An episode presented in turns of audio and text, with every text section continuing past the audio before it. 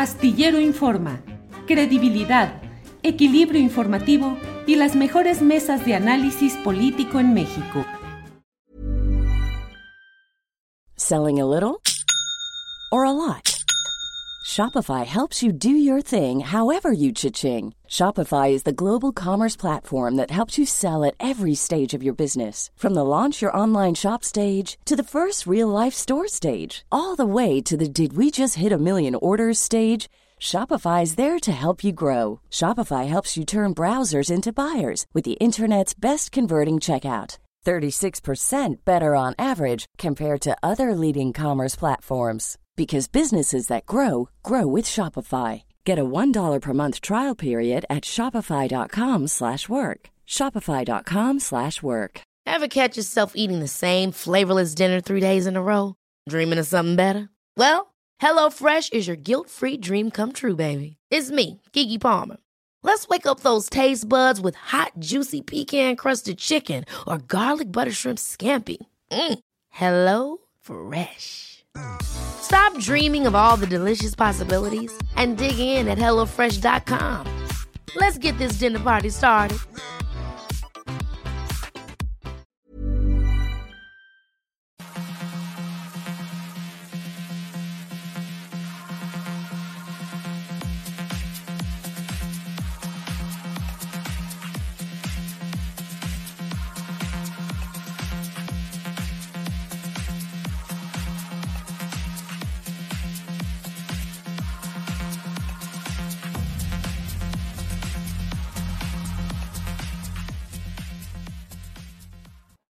La una de la tarde, la una de la tarde en punto, y ya estamos aquí en Astillero Informa. Muchas gracias por acompañarnos en este martes 14 de junio de 2022. Muchas gracias por estar con nosotros. Aquí estamos adelante en una emisión más de este programa que le lleva información, análisis, debate, los casos relevantes de la actualidad nacional.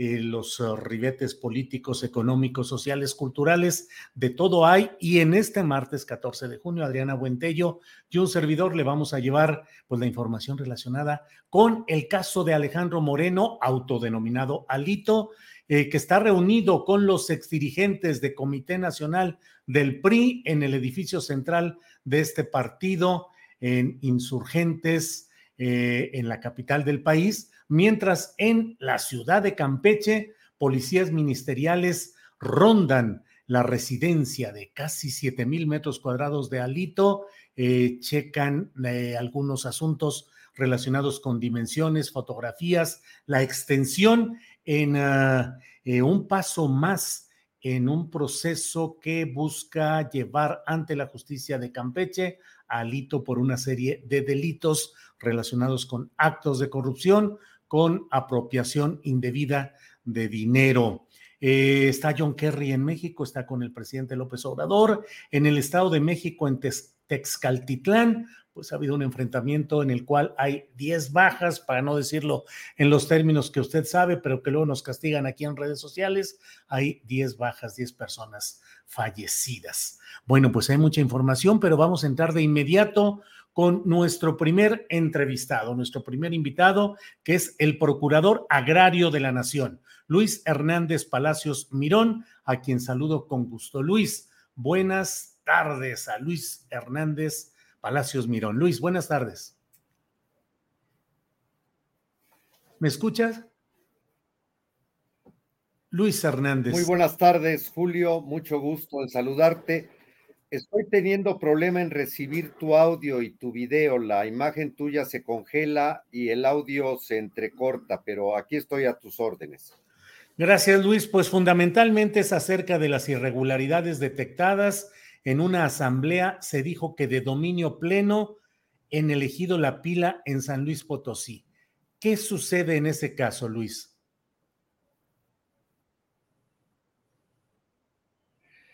Mira, para enfocar el tema particular de la pila que ha tenido una gran difusión y que corresponde efectivamente a una labor profesional comprometida de comunicadores, entre otros tú en lo particular, en donde atiende a los reclamos sociales de manera puntual y precisa, y que además se corresponde con la voluntad política del señor presidente de la República de que el gobierno en su conjunto estemos muy atentos a los reclamos sociales y a las comunicaciones que los profesionales del medio nos realicen para poder dar la atención, el seguimiento y la solución de problemas, pues esto ha creado una empatía muy fuerte que nos permite tener una alerta permanente de los temas en los cuales tenemos que tener una presencia y una condición de escucha y de resolución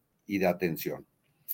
Este tema se inscribe desde luego en los resultados de la ley agraria de 1992, que como todos sabemos es el resultado de la reforma al artículo 27 constitucional, que tuvo tres consecuencias fundamentales. Uno, haber puesto fin al reparto agrario, que fue la gran gesta de nuestro país a través de la redistribución de la propiedad de la tierra, permitió el proceso de industrialización y de urbanización que significó el despegue de nuestro país en el ámbito económico internacional, cuyas bases de sustentación fueron la reforma agraria al dar la tierra a quien la trabaja, como era la demanda zapatista.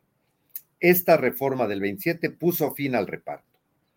Segundo, estableció la propiedad de la tierra a los ejidos que habían sido constituidos en el largo, amplio arco histórico de 1915 a 1992, que llevó a que fueran propiedad social, es decir, ejidos y comunidades, el 51% de la superficie total del país.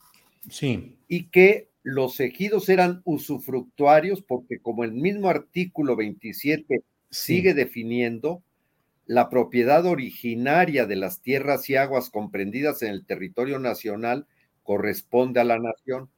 ¿Qué es lo que está en crisis ahora en la pila con esta asamblea? No te escucho es lo que está ahora en crisis con esta asamblea en la pila en la cual se habla de que hay eh, documentos irregulares y corrupción. para entenderlo, veamos cómo este proceso se dio. Entonces, el objeto de, de, la reforma fue llevar a que la tierra finalmente se convirtiera en mercancía, al permitir que los ejidatarios puedan convertirse en propietarios individuales de una fracción de la tierra de los ejidos y a través del dominio pleno convertirlo en propiedad privada en su primera venta. Sí. Este fue un proceso que solamente entre 2006 y 2018 determinó que un 3% del total de la superficie de los ejidos del país haya salido del régimen ejidal para convertirse en propiedad privada.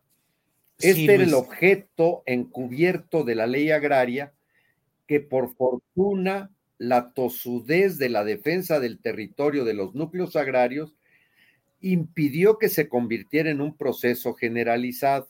Que es el caso de lo que está pasando de la, pila, se actualiza el sentido de la privatización de la tierra. Sí, te escucho. Sí, te decía, eh, en concreto en la pila hablan de que se han dado cuatro millones de pesos para falsificar un acta y que falsos ejidatarios muchos de ellos empresarios u hombres de mucho dinero se hagan falsos ejidatarios y permitan la creación de un parque logístico. Mira, no, no, escucho bien la, pregunta, pero te, respondo.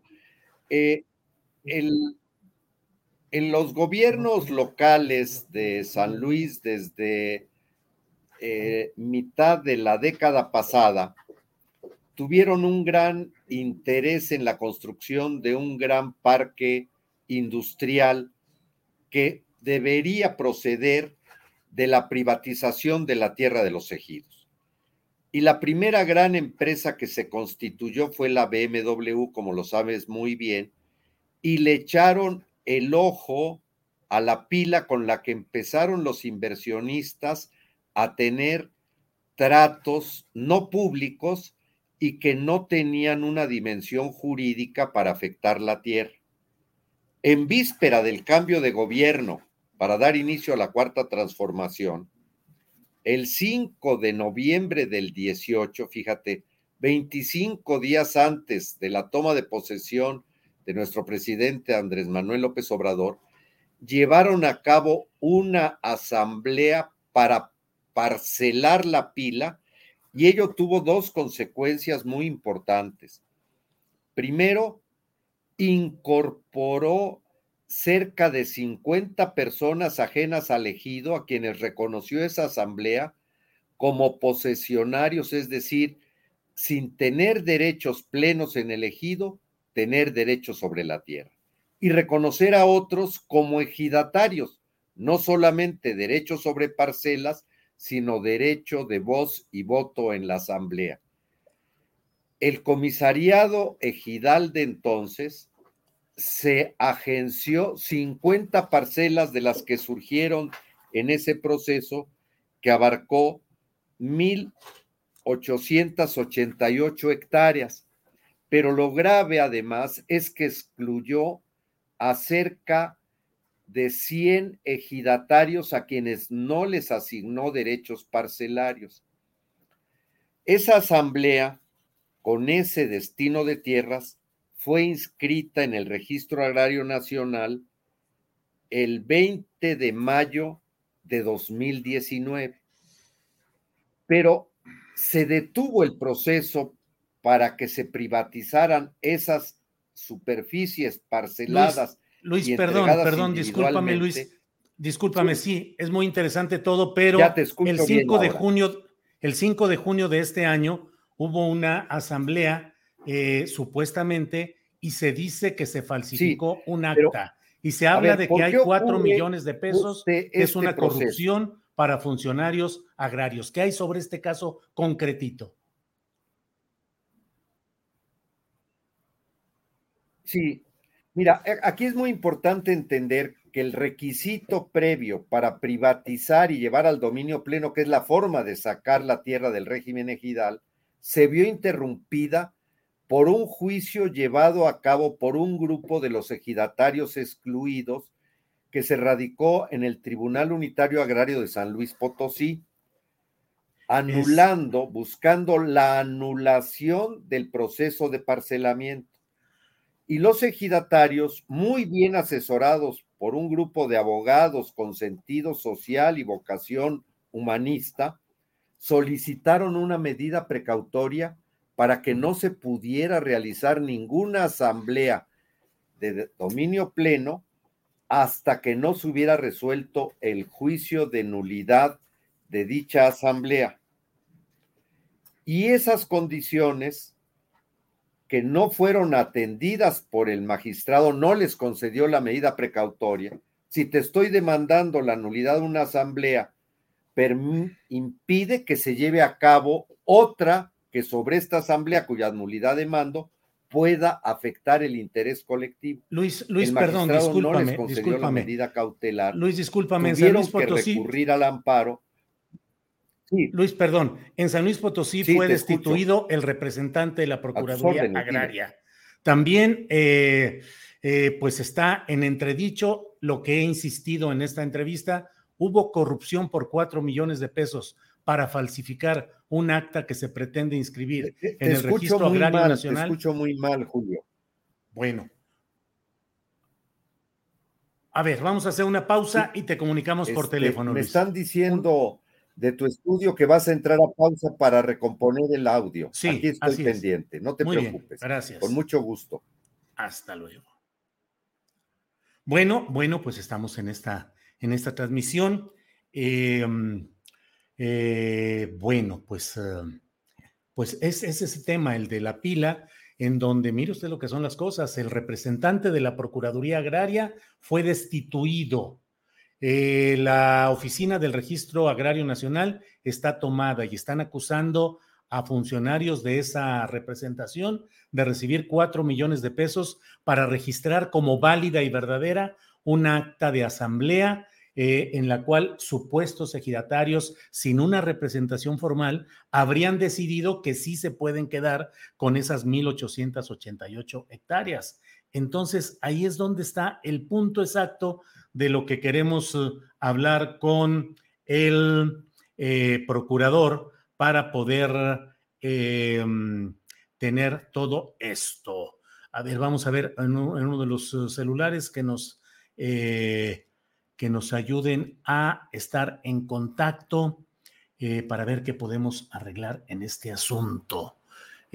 bueno, es la una de la tarde con 13 minutos, una de la tarde con 13 minutos y estamos aquí. Em, eh, eh, eh, em, Ernesto Araiza dice, Adriana sabe que, anda sabe que anda pasando, pero por YouTube no se está recibiendo la transmisión en vivo y en directo. Como siempre, ojalá todo esté bien y solo sean cuestiones técnicas de relativa solución.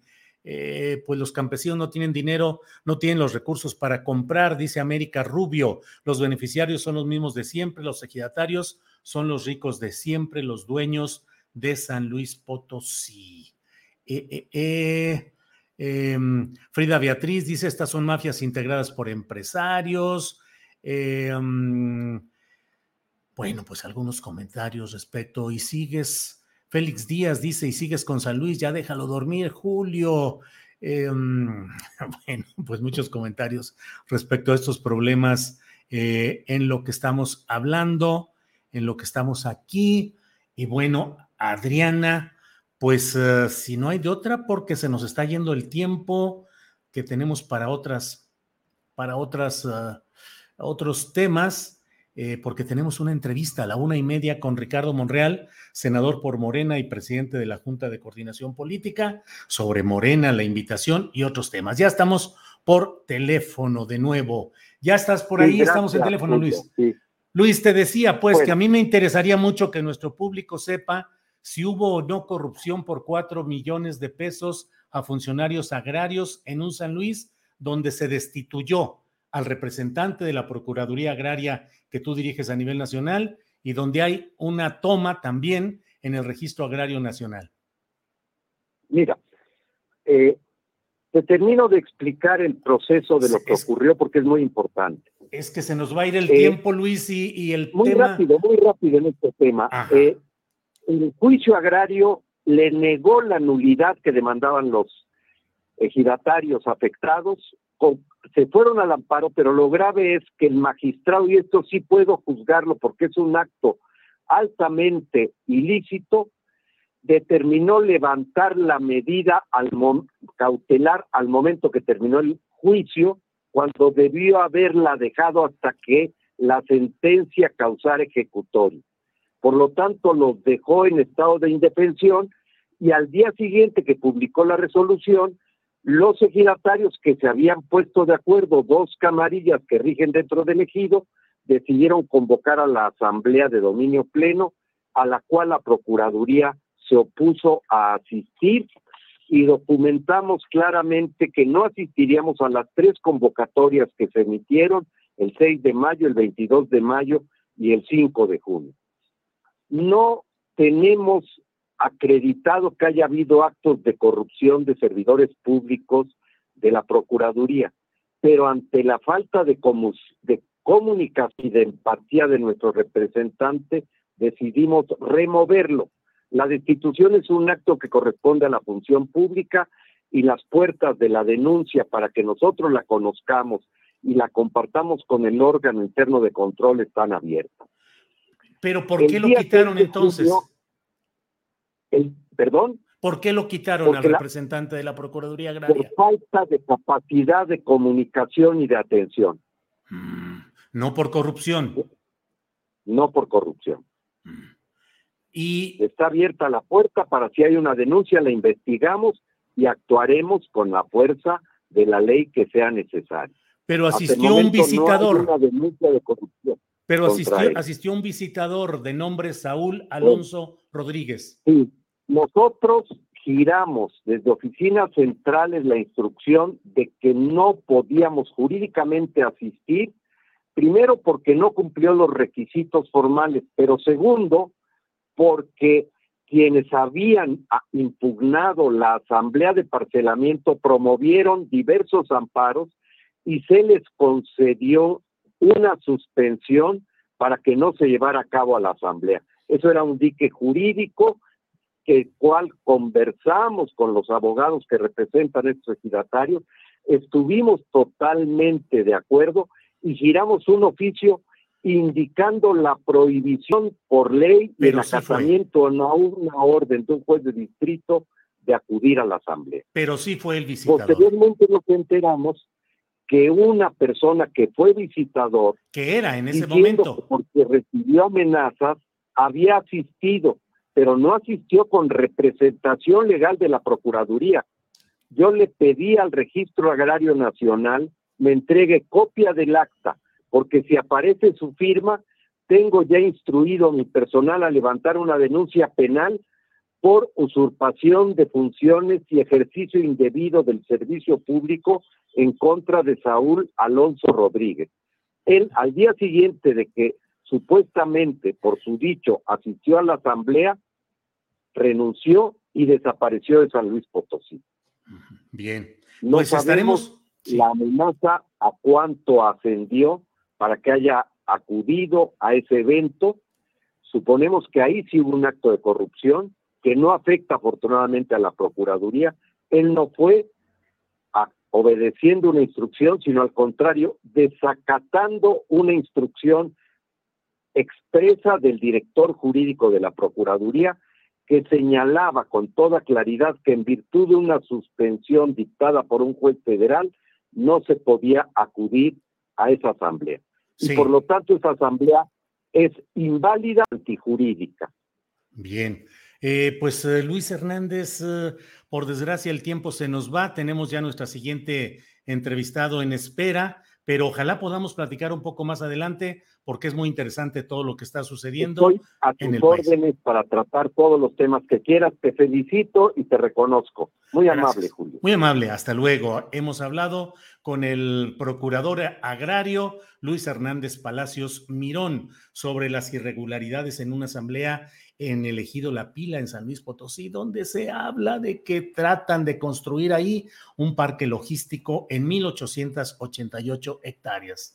Los ejidatarios aseguran que hay actos de corrupción ahí y que hubo una entrega de cuatro millones de pesos a funcionarios representantes en San Luis Potosí de estas oficinas, no se sabe si de la Procuraduría o del registro, registro agrario, Cuatro millones de pesos es lo que señalan los ejidatarios que fueron entregados para todas estas maniobras, donde hay mucho, mucho dinero de por medio, porque pretenden construir un gran parque logístico, el más importante de Latinoamérica, en esas tierras de San Luis Potosí, en un área cercana a la ciudad, conurbada prácticamente con la ciudad capital de San Luis Potosí. Bueno, pues vamos a estar ya atentos para entrar en unos... Eh, segundos con nuestro siguiente invitado. Déjeme. Eh, bueno, estamos, estamos ya eh, eh, haciendo el enlace en todo esto que hoy está complicado. Gerardo Pérez dice muy atropellada la entrevista, pues sí. Omar Gutiérrez, qué raro, pero habló como un político escondiendo algo. llegando tarde, pero mi like antes que nada, dice Norma. Norma. Eh, Frida Beatriz dice, deberías entrevistar a la magistrada Lilia Ochoa Muñoz, a quien sin previo aviso la mandaron de Mérida hasta Mexicali. Esto por orden de la máxima autoridad agraria en la Ciudad de México. Bueno, eh, pues estamos ya. Es la una de la tarde con 22 minutos y está ya con nosotros Ricardo Monreal, quien es senador por Morena y preside la Junta de Coordinación Política. Ricardo, buenas tardes. ¿Cómo estás, Julio? Un saludo Ricardo. afectuoso a ti y a todo el auditorio esta tarde. Gracias, Ricardo. Ricardo, pues la gran discusión, ¿lo invitaron o no lo invitaron a la reunión del domingo? Ya nos ha, ya has dicho en otras eh, entrevistas que sí te invitaron por teléfono, Mario Delgado, y solo para estar en el acto a las 11 de la mañana, no en un desayuno previo. Fondo, eh, forma es fondo, decían o dicen los clásicos. ¿A qué se debió todo esto? ¿Era una intención de invitarte, pero para que no fueras? Sí, mira, yo creo, te leí ahora, como siempre te leo en el astillero. No, yo creo que eh, no había incluso la intención de que acudiera, porque primero no me invitaron, ¿eh? en eso yo soy muy serio, no puedo mentir, no miento, en eso y en todas las cosas, pero déjame decirte que entiendo que en la reunión de las nueve no me invitaron porque ahí se definía el plan, la estrategia del partido que creo la definió el secretario de Gobernación. Estaba también Jesús Ramírez. Entonces, pareciera ser que yo no encajaba en que estuviese ahí para escuchar la estrategia que ahí se diseñó. Los que asistieron algunos de ellos me la comentaron. Entonces, no solo fue un desayuno, sino que ahí se fue eh, establecida la agenda del 23 y la agenda del 24, pasando por las elecciones del Estado de México, Coahuila, la renovación de las dirigencias de Morena en todo el país, el papel de los gobernadores, el papel de los candidatos que no resultaron electos en esta elección y en la pasada, y cómo los incorporarían a la movilización que tendrían a partir de ese día. E, e, es decir, Julio, no querían yo, no querían que participara seguramente en toda la definición de la estrategia, porque yo me hubiera puesto o no hubiera estado de acuerdo con las dos encuestas que pretende hacer el partido para decidir sobre la sucesión presidencial. Ellos saben cuál es mi posición. Yo no estoy en favor de las encuestas. Me parece que son susceptibles de manipulación. Y si las hace el partido, no hay forma de que te acerques a ganar, salvo que este, estés en la línea de que vas a hacer. Ricardo, dices de esa reunión, eh, se desconectó se desconectó y andan complicadas las comunicaciones por internet. Se, se cortó la comunicación eh, porque, bueno, le voy a preguntar en cuanto la reinstalemos, eh, ¿cómo fue esa reunión de diseño de la estrategia política y electoral 2023 y 2024? Eh, vamos a, a tratar de enlazar, en eso está ya la tripulación astillero, viendo cómo nos eh, reinstalamos en este, en este comentario. El mitin era de unidad, nada tenía que ser ahí, dice Ana Ramírez. Eh, le lo cortaron, señor Julio, dice Crise. Eh, Luz Lumas, 2008, dice Monreal, el militante incómodo. Miguel Hernández, ya que se largue el caballo de Troya, dice Verónica Rodríguez, que acusa a su mismo partido y defiende a MC, hoy preso en Veracruz. Eh, Félix Salvador Espinosa, Espinosa dice, ¿se cortó o lo cortaron por tantos datos en su contra? No, no, no, no, digo, de parte nuestra, claro que no hubo ningún corte, supongo que tampoco de allá. Em, eh, entrevista con el futuro candidato de MC, ya que deje Morena, dice el Dabo. Ana Ramírez dice las encuestas están en el reglamento interno del partido. Mayitzo, Julio, mil veces invita a Shakira, pues qué más quisiera yo que Shakira nos aceptara una entrevista, pero ya estamos con Ricardo Monreal. Ricardo, ya estamos de regreso, te decía, perdón. El, el StreamYard también nos ha excluido momentáneamente, mi querido. Ándale, ándale. Oye, Ricardo, hablas de esa reunión que suena, pues, eh, no sé, muy definitoria, una reunión de estrategia. ¿Cuántas personas participarían en esa reunión que hubo en Toluca? Mira, me, enteré por uno de los que asistieron, estaban los gobernadores, estaban algunos secretarios de Estado y secretarias de Estado, estaban el líder de la Cámara de Diputados y el coordinador, el presidente de la Cámara y el coordinador estaba ah, obviamente la maestra Delfina y estaban el partido, el secretario y presidente, estaba Jesús Ramírez, estaba este, mm, gobernadores, por supuesto, gobernadores electos y los gobernadores de los estados que asistieron. Entonces sí era una, un cónclave eh, amplio, de clase política, en donde ahí se definió. Es interesante saber qué se platicó adentro, porque a esa fue la reunión que no me invitaron.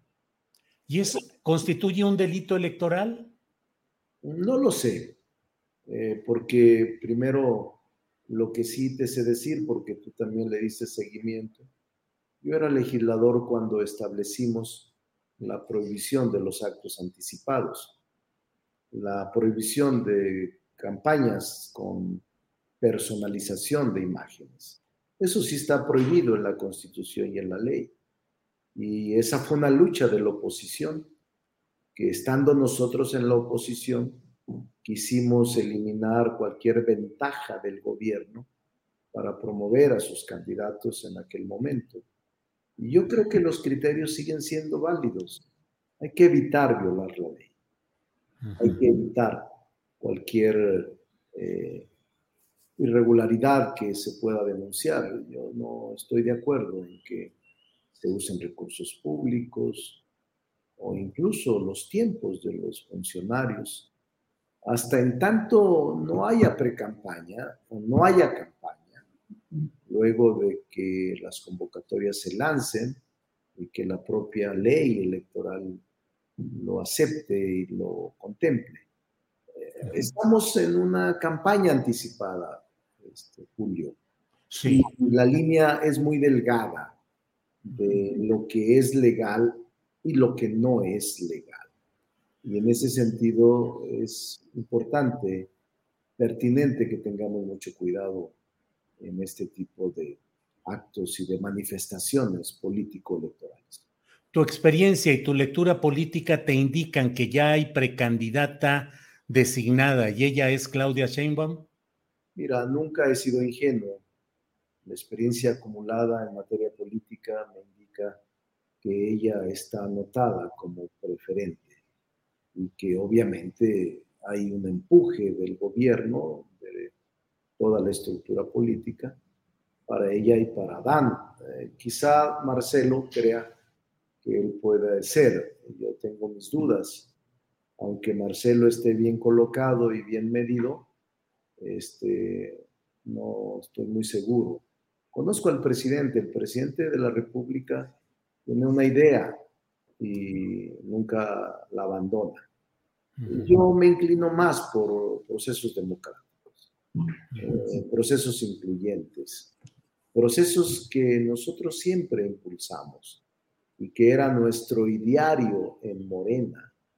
Nosotros queríamos la democracia y queríamos que se alejara el dedo impositor. Queríamos que no se, no se reciclaran viejas prácticas políticas que lastimaron a la democracia. y nos encontramos en esta lucha dentro de Morena, una lucha democrática por procedimientos de selección de candidatos. Claro. De elección popular. Ricardo, ese hombre político a quien muy bien conoces de mucho tiempo, que es Andrés Manuel López Obrador, que no cambia sus ideas políticas. No te perdona el que hayas eh, ejercido una oposición interna a la candidatura de Claudia Sheinbaum para jefa de gobierno en 2018 o no te perdona la presunta ayuda a Sandra Cuevas para ganar la alcaldía de Cuauhtémoc?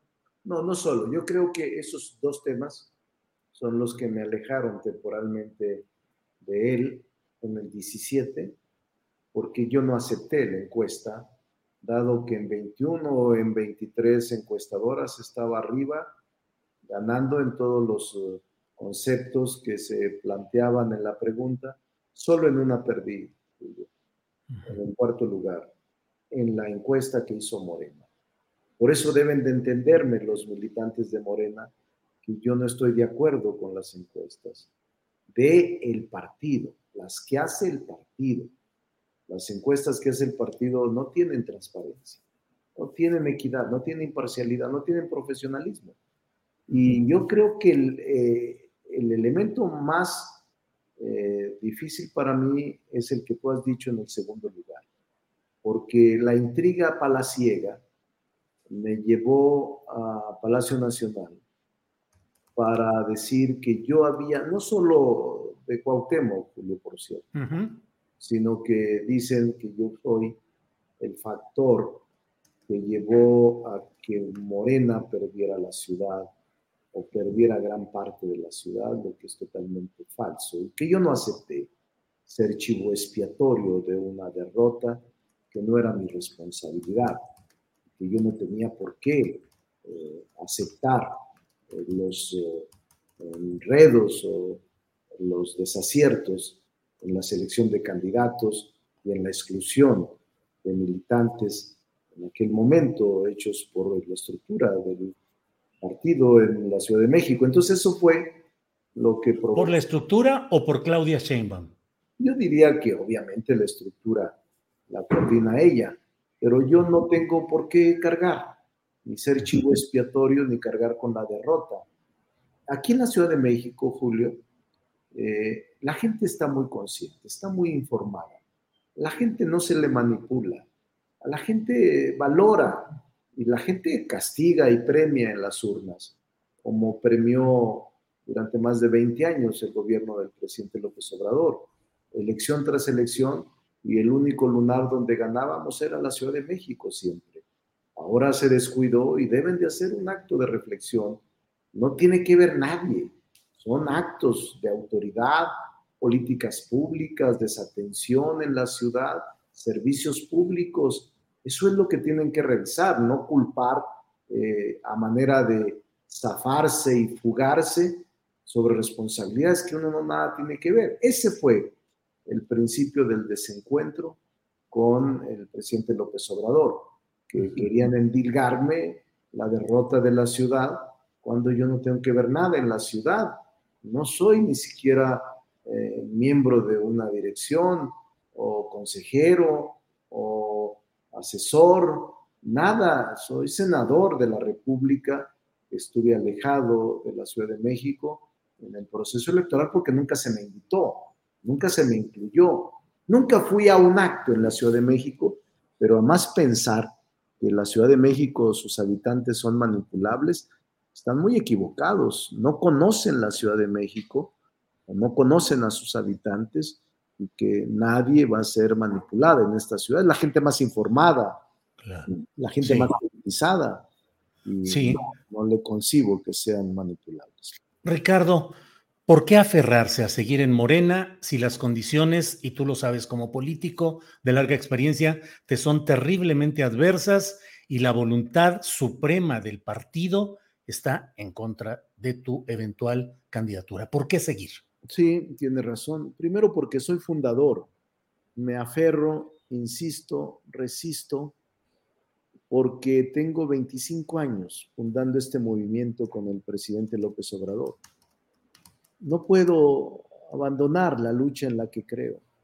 En Morena tengo muchos amigos y amigas. Eh, yo fundé cuatro asambleas estatales y he recorrido el país con el presidente López Obrador. Yo como coordinador o como responsable de un área política lo hice en el 2000, 2006, 2012, 2018. y no quisiera yo abandonar mi lucha dentro de Morena. Por eso insisto, resisto, porque cuando creamos Morena, Julio, dijimos que nunca más un país con un solo hombre, sino que requeríamos equilibrios. Y dijimos que nunca más un pensamiento único. Eh, y en eso yo he honrado mi palabra que queríamos democracia, transformación de las instituciones, cambio de régimen, transición política, no solo alternancia. Y yo he seguido honrando estos principios. He actuado con lealtad a los principios, aunque sí reconozco que no soy incondicional a las facciones. No estoy de acuerdo con las facciones. Esas dañan al partido y por eso quizá les resulte incómodo a quienes se sientan eh, señalados o referidos. Pero estoy muy tranquilo, Julio, muy ecuánime y voy a seguir luchando hasta el límite de la dignidad, hasta donde se pueda, pues, porque vale la pena hacerlo. Yo fundé este movimiento, soy fundador de Morena. Sí. a veces los neomorenistas que llegaron cuatro o cinco años atrás son más duros y más descalificatorios que, otros, que tenemos 25 años en la lucha. En la etapa difícil, Julio, que tú la recuerdas, persecución, exclusión, invención de delitos, de expedientes, pisoteo. En esa época es cuando nos formamos y ahora somos gobierno, ahora ya todo el mundo quisiera cobijarse a la sombra del poder. ¿Qué les dices, Ricardo, a quienes dentro de este movimiento, y tengo que decirlo en los términos que están en el chat y que tú habrás escuchado y leído, dicen, Monreal es un traidor? Normal, porque si tú ves los chats, ellos mismos son los que hablan, adulan a otra candidata o a otro candidato. O sea, son simpatizantes de otra expresión. Pero traidor porque opino de manera distinta, traidor porque quiero la democracia, traidor porque lucho por los principios que sostuvieron a Morena. ¿Dónde estaban hace 25 años cuando iniciamos la lucha todos estos que me descalifican? ¿Dónde estaban? Cuando estábamos en la calle, formando comités, tocando puertas, cuando nosotros estábamos perseguidos, ¿dónde estaba? Ese es el tema de fondo. Porque tengo mi criterio personal, porque tengo mi autonomía, por eso soy traidor. Me parece muy pequeña y una definición muy rancia. Porque además, Julio, toda la agenda que el presidente nos envió toda la hemos aprobado con lealtad a nuestros principios.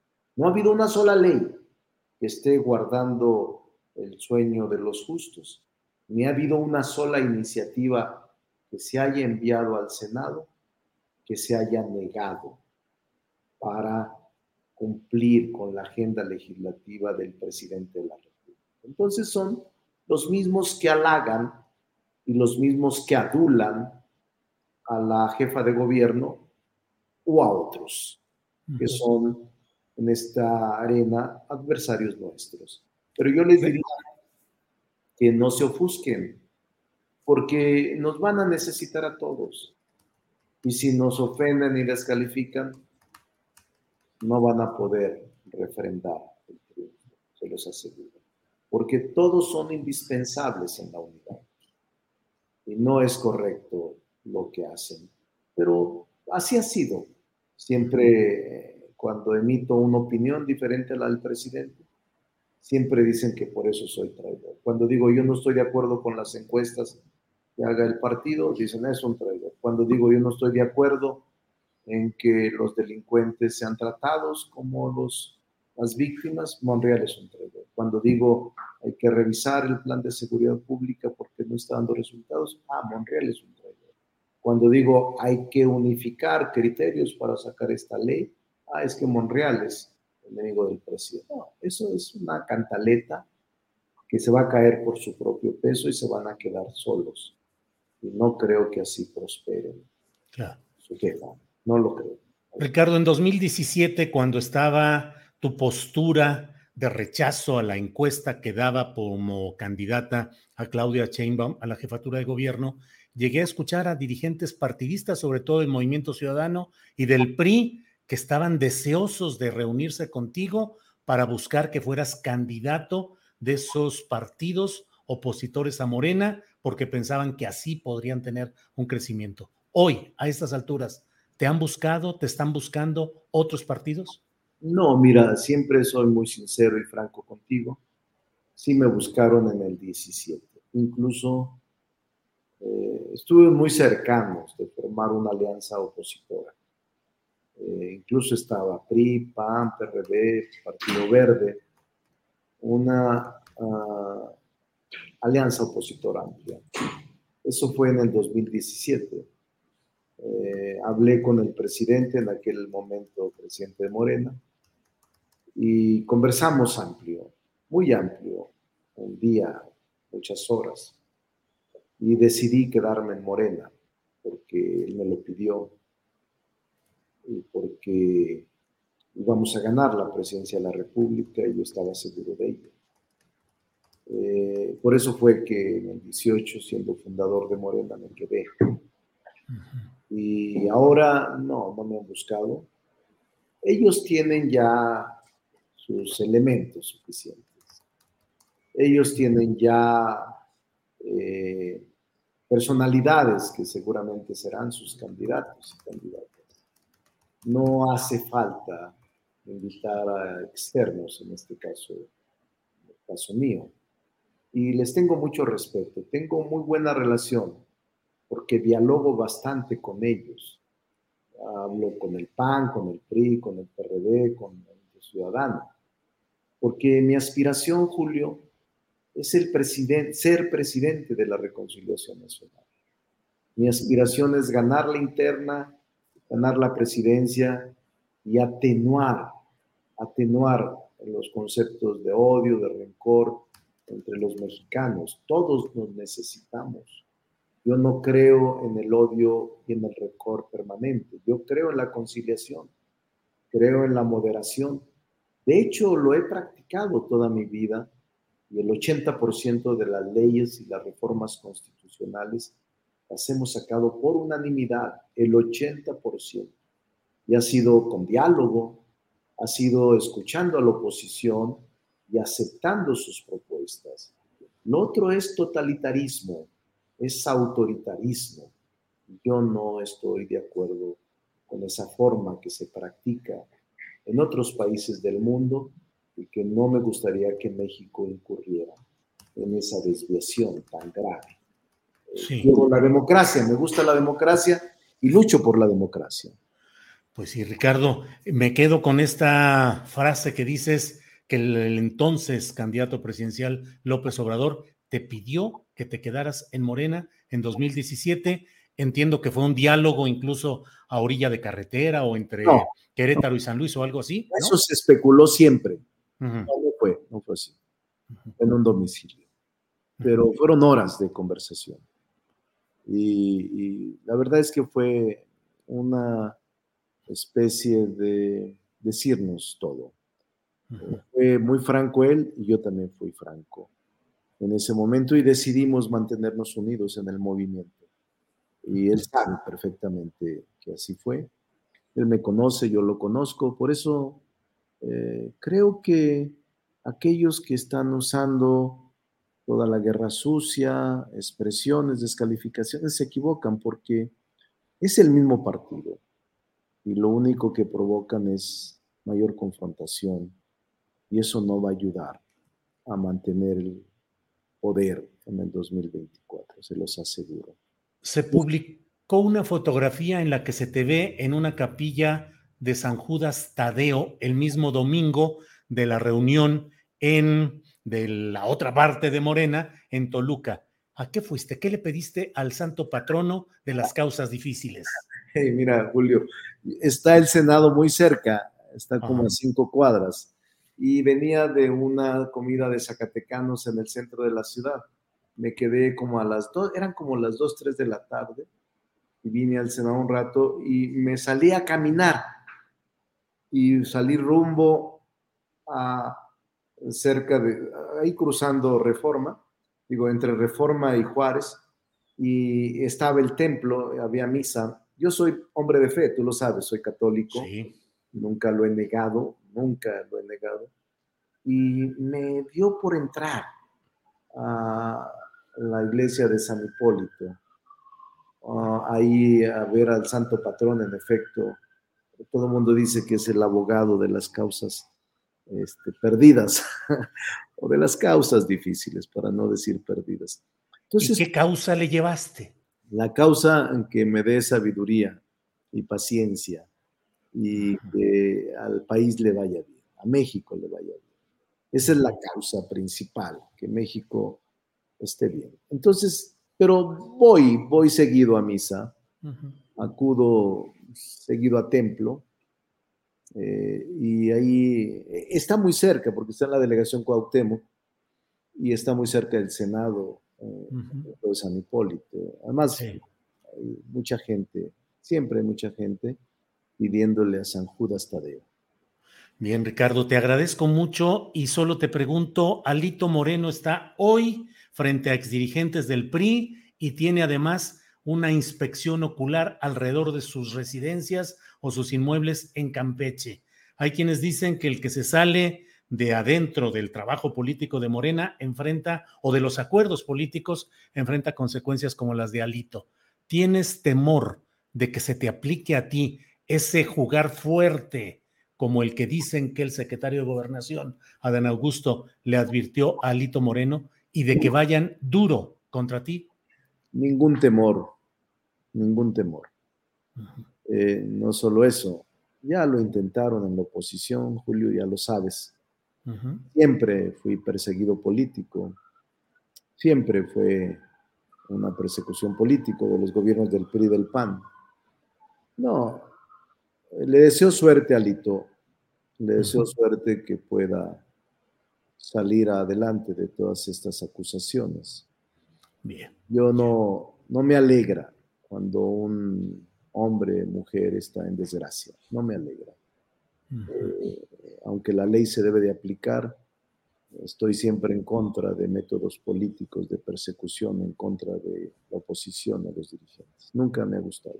Nunca lo he practicado. He sido gobierno en algunas ocasiones. Cuando fui gobernador, en el 97, nunca lo hice. Y cuando fui alcalde o delegado aquí en la Cuauhtémoc, nunca lo hice. ¿Y crees que hay persecución política contra Alito desde el poder? No, no quiero yo hacerle al adivino ni al pitonizo ni especular. Yo creo que la ley es la que debe de aplicarse estrictamente, pero deseo que supere esta etapa él y su familia. Lo digo con sinceridad, él y su familia. Y bueno, son tiempos difíciles siempre. Yo he vivido toda mi vida en tiempos difíciles, siempre. Así es de que no extraño, no extraño que puedan venir tiempos difíciles, porque así ha sido mi vida, llena de actividades. Bueno, pues tiempos difíciles con que no acabe en tiempos violentos como la película de Quentin Tarantino, aquella donde sale bailando Travolta y todo eso. Ricardo, Ricardo, pues muchas gracias, muy amable por esta entrevista y seguimos en este proceso que va despegando con todo, eh, con todo furor. Muchas gracias, Ricardo para servirte. Un saludo a toda la audiencia y a todo el auditorio con respeto a todos. Gracias, muy amable. Bien, pues ha sido esta entrevista con Ricardo Monreal. Él es senador por Morena, coordinador de los senadores de Morena y en tal condición el presidente de la Junta de Coordinación Política. Bueno, pues vamos de inmediato, vamos ya con Adriana Buentello. Adriana, buenas tardes. ¿Cómo estás, Julio? Muy buenas tardes en este día nublado, pero Parece, Julio, que no solamente nublado para nosotros, hay un conclave en el PRI que ya había dado a conocer precisamente Alejandro Moreno eh, en estos días. Se está reuniendo, Julio, desde alrededor de las 11 de la mañana en el PRI Nacional y como tú ya mencionabas, además, pues allá en, Campeche, eh, agentes eh, ministeriales empezaron a investigar en las inmediaciones de esta residencia en la calle, bueno, en Lomas del Castillo, en esta residencia de Alejandro Moreno, el líder nacional del PRI, como parte de una investigación eh, por enriquecimiento ilícito. Vamos a ver, además, todavía eh, la conferencia, falta la conferencia, Julio, que dé Alejandro Moreno tras esta reunión que se calcula entre dos y tres horas. Estaba programada para las 10 de la mañana y empezó pasaditas las 10, alrededor de las 11 de la mañana. Esa puerta cerrada en el salón eh, presidentes de, esta, de este partido y vamos a ver qué eh, noticias se reúnen en este momento expresidentes del PRI con Alejandro Moreno, el actual eh, dirigente del PRI, y me acordé porque además eh, salió la lista, por supuesto, y vimos ya eh, la lista circular de los asistentes y vimos carros llegar a estas instalaciones. Eh, Julio no asistió Enrique Ochoa Reza porque dio a conocer que está enfermo de COVID, pero de los que sí sabemos, Malio Fabio Beltrones, César Camacho, Pedro eh, Joaquín Codwell, Carolina Monroy, Beatriz Paredes, Humberto Roque Villanueva, y me acordé de aquella famosa Roque Señal. Eh, ¿Te acuerdas, Julio, donde eh, aprobaron el 15% del IVA y se ve festejar ahí a Villanueva, a Claudia Ruiz Macía también, y eh, también está Miguel Ángel Osorio Chong, Dulce María Sauri Riancho, José Antonio González Fernández y Augusto Gómez eh, Villanueva. También eh, parece que están tanto Roberto Madrazo como Jorge de la Vega Domínguez. Es lo que hemos podido hasta ahora recoger de información en torno a este conclave, Julio. Híjole, pues vaya que están reunidos los personajes del pasado reciente, del pasado bla, bla, y del pasado remoto del PRI, eh, pues una reunión que debe ser difícil para Alejandro Moreno. El PRI siempre tiene la capacidad de recomponer y bueno, ya veremos qué es lo que sale, si hay alguna crítica sostenida a Alejandro Moreno o salen en alguna foto de unidad diciendo que procesarán las diferencias, pero que mantendrán el interés superior de México y que es un ejemplo de dialogar y bla, bla, bla, o bien hay ruptura y hay una noche de cuchillos o una tarde o mañana de cuchillos largos, pero lo iremos viendo. Y lo impactante también es que al mismo tiempo, lo que ya mencionas, Adriana, de esa revisión ocular y la llegada de policías ministeriales de Campeche a las inmediaciones de esta residencia de Alito, que son 7 mil metros cuadrados, Adriana. Millonaria residencia en, en esa zona, Julio, pero además también hoy por lo que hemos también conocido en redes sociales eh, a través de personajes cercanos a la propia gobernadora, se va a dar a conocer otro audioalito. Ándale, viene otro martes de Jaguar. Han tenido más audiencia que nunca esas, esas sesiones con Laida Sansores. Pues eh, esperaremos a ver cuál es el comunicado oficial luego de esta encerrona, de esta larga plática que están teniendo los dirigentes priistas, Adriana. Y Julio se suma, bueno, nada más para poner un poco en contexto eh, la parte en la que Alejandro Moreno, una parte del PRI, no han buscado eh, quizás hacer una introspección dentro de lo que ha hecho el PRI en el país. Eh, y otra parte que ha dicho que hay necesidad de pedir perdón a la sociedad, como en el caso de Dulce María eh, Sauri, quien en una entrevista hace algunos días dijo que esto era necesario, ¿no? Por los errores políticos del pasado tendría que pedirse perdón a la sociedad para poder avanzar en el presente.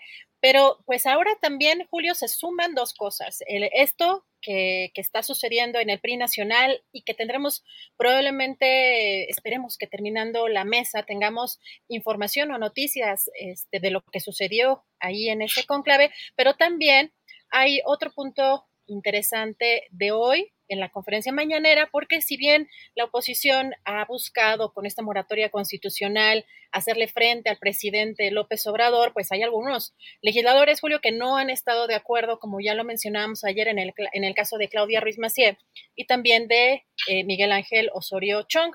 Hoy el presidente hizo comentarios interesantes también en la conferencia mañanera, reiteró lo mismo, que si no van a legislar, pues que no cobren, pero también eh, otra parte interesante en la que, eh, emulando un poco al expresidente Vicente Fox, dijo, hoy, hoy pide definición a, este, a la oposición por esta moratoria constitucional. Si te parece, escuchamos lo que dice el presidente al respecto. Es nada más estorbar. Es como los legisladores. ¿Ya vieron lo que resolvieron? Huelga de legislación. ¿Cómo le llaman? Moratoria. Lo repito, si no van a legislar, que esa es su función principal, si declaran moratoria a legislar, que es como una huelga a legislar, pues que dejen de cobrar pues si así están las cosas, ojalá y hoy salgan a, ¿cómo se llama cuando se presenta una denuncia? A ratificar la denuncia o qué han pensado.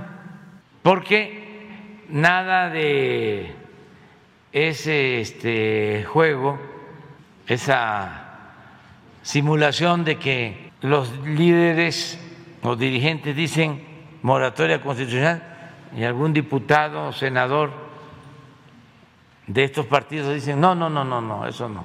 Necesitamos una definición que hoy nos digan es que iba a decir hoy, hoy, hoy, hoy,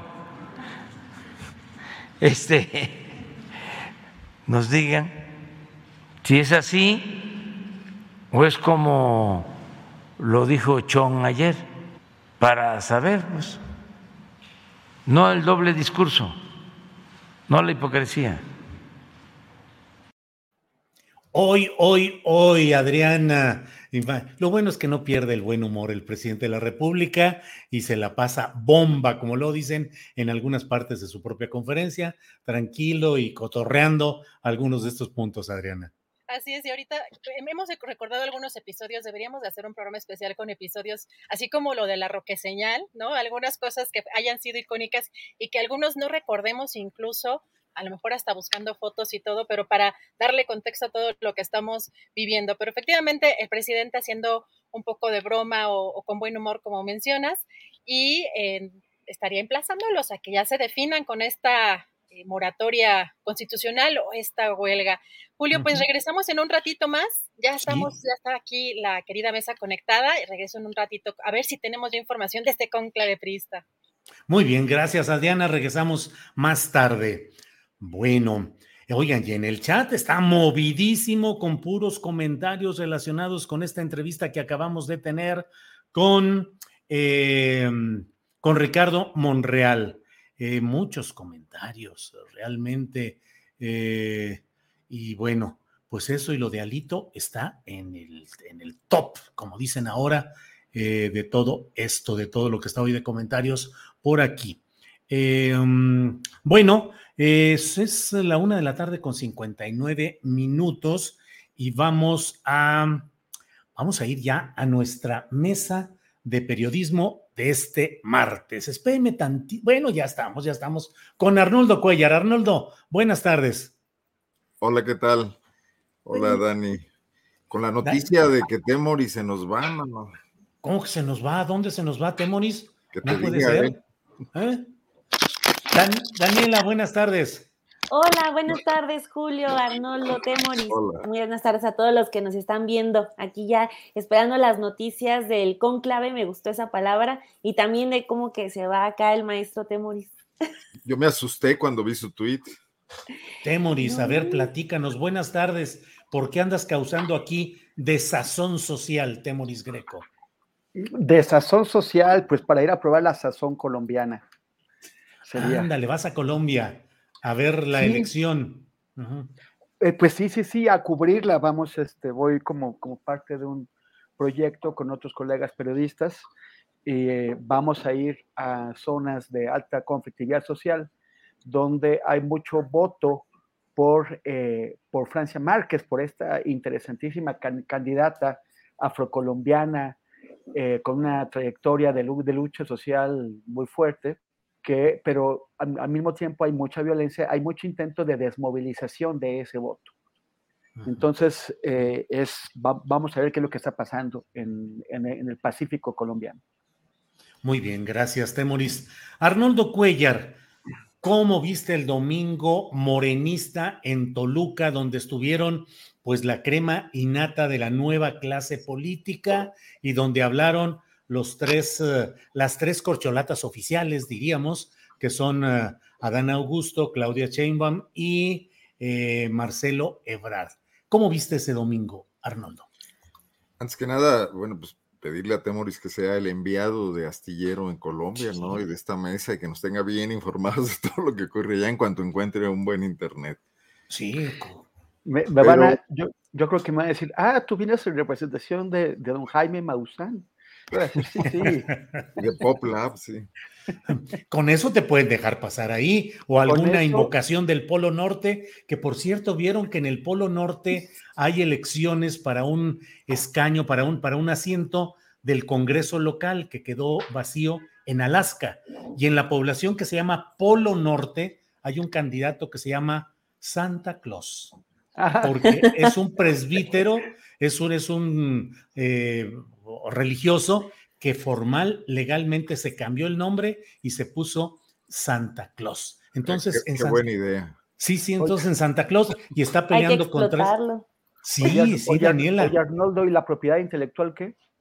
¿no? la he registrado, menos en Alaska, pero bueno, trataré de llegar a un acuerdo con él. Arnoldo, ¿qué opinas? de la convención de Toluca, ¿no? Sí, sí, sí, por favor. Bueno, pues Morena está usando a placer esa, esa, esa ¿cómo se llama?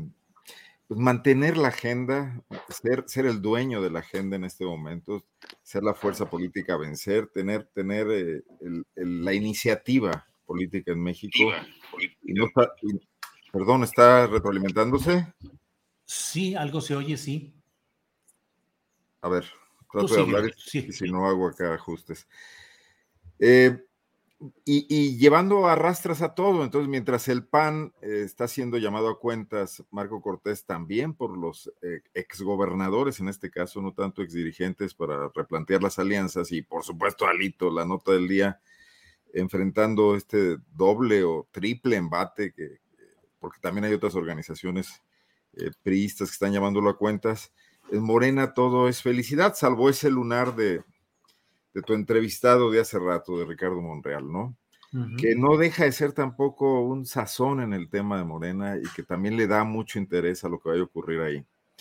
Entonces, veo un planteamiento táctico, pues muy interesante, porque no están pensando como Marco Cortés en el 24, están pensando en el 23, como un paso necesario para llegar todavía con más eh, más ventaja, una fuerza aún más arrolladora a la elección del 24. Se van a Toluca y yo creo que próximamente los veremos en, la laguna también, eh, planteando este, esta conquista territorial que tan buenos resultados les ha dado hasta el momento. Este avance paso a paso hasta ocupar pues, la gran mayoría de las gubernaturas del país que necesariamente les va a dar votos y recursos.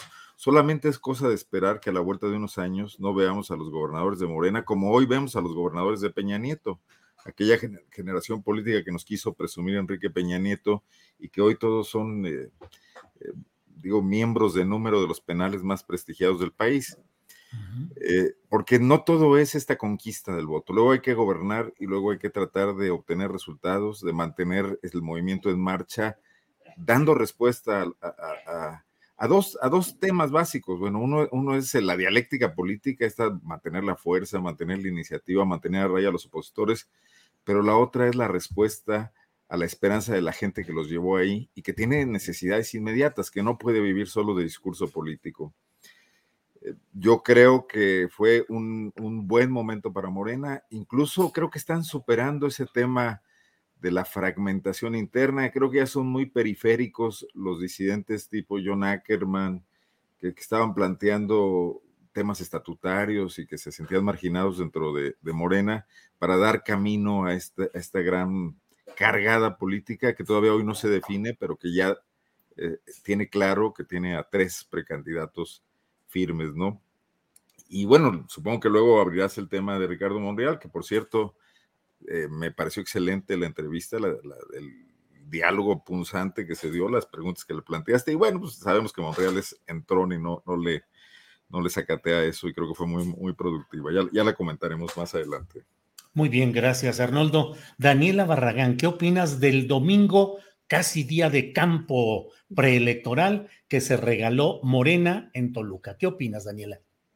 Pues sí coincido también mucho con lo que, con lo que comenta Arnoldo, porque digo, después de los resultados y de lo que alcanzaron el domingo, pues quizá tenían el derecho de armarse su fiesta. Lo que sí creo es que no tienen que seguirse de festejo en festejo porque el partido tiene que poner los pies en la tierra y volver a recordar, o al menos que no se les olvide, que todo el apoyo que están teniendo nace, nace de una crisis de décadas, de una crisis de un maltrato de, eh, muchos gobiernos y que ahorita la gente está apostando por ellos, así que espero, espero que este, ese ambiente de que nadie puede con nosotros, eh, eh, de que son así ahorita ya lo mejor de lo mejor en la política, no les dure tanto y sobre todo se centren en hacer lo correcto, porque por ejemplo, también puedo mencionar otro, otro dato. Eh, ahorita eh, lo que están presumiendo también, y está bien, no, no digo que esté mal, eh, lo que están presumiendo es, por ejemplo, que tienen, que se logró tener al mayor número de mujeres gobernadoras. y está bien, no está mal, pero a mí, por ejemplo, en lo personal ya me gustaría empezar a ver que el trabajo de esas mujeres gobernadoras ya se vea reflejado en mejores políticas y en, mejor, en una mejor calidad de vida para las mujeres y para la sociedad en general. Espero que ese, ese ambiente de festejo no se extienda porque, pues bueno, al final de cuentas muchos de ellos tienen eh, una caducidad de seis años, que es lo que dura su, su, administración, y después se retiran, pero pues para, la, para los que estamos acá y estamos viendo que quizá en Morena pueda haber una esperanza de que ya no sean las cosas como han sido con el PRI, como han sido con el PAN, pues no quede solamente en el festejo de lo que queda después de una elección, que fue lo que vimos el domingo.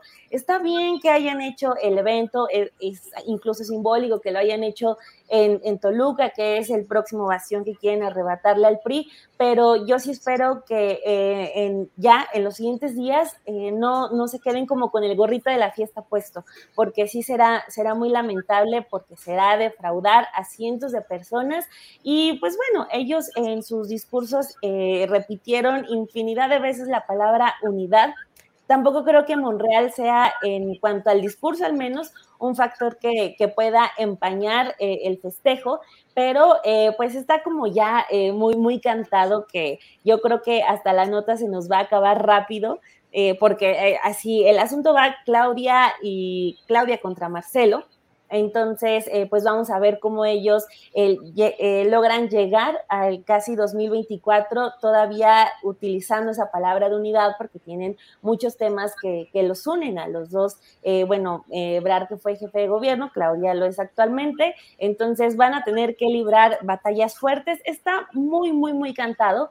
Entonces, yo creo que sí, acá lo que queda es con Morena porque eh, no es menor que estén gobernando ya, que tengan la cantidad de estados casi la misma que el PRI llegó a tener en su mejor momento. Entonces, ojalá no se sientan como los todopoderosos ya al momento de estar contando todos los votos que han recibido en tan poco tiempo, porque pues sí, también eso, eso es un logro, sino que se logre materializar algo porque esos, esos votos son eh, eh, responsabilidad es eh, mucho, mucho eh, empeño de la gente que pues es la que, la que logra que se hagan los cambios. Entonces, espero que, que, Morena no se quede eh, con el gorrito puesto, que logre superar esta parte del festejo y logre materializar, porque eso también ya hace mucha falta. El gobierno federal puede estar presumiendo sus logros, pues está el, el, AIFA, lo que vaya a ser lo del tren Maya, también lo de la refinería, pero creo que los gobiernos estatales tienen que demostrar que efectivamente esa cuarta transformación no solamente se debe a que el presidente esté en el poder, sino que también se debe a que las políticas en los estados, específicamente ahí, están llegando y están funcionando. Gracias, Daniela. Eh, Temoris Greco, ¿qué opinas del domingo electoral morenista en Toluca? Hey, I'm Ryan Reynolds. Recently, I asked Mint Mobile's legal team if big wireless companies are allowed to raise prices due to inflation. They said yes. And then when I asked if raising prices technically violates those onerous two-year contracts, they said, "What the f*** are you talking about? You insane Hollywood ass." So to recap, we're cutting the price of Mint Unlimited from $30 a month to just $15 a month. Give it a try at mintmobile.com slash switch. $45 up front for three months plus taxes and fees. Promo for new customers for limited time. Unlimited more than 40 gigabytes per month. Slows. Full terms at mintmobile.com. Ever catch yourself eating the same flavorless dinner three days in a row? Dreaming of something better? Well, HelloFresh is your guilt-free dream come true, baby. It's me, Kiki Palmer. Let's wake up those taste buds with hot, juicy pecan crusted chicken or garlic butter shrimp scampi. Mm. Hello Fresh. Stop dreaming of all the delicious possibilities and dig in at HelloFresh.com. Let's get this dinner party started.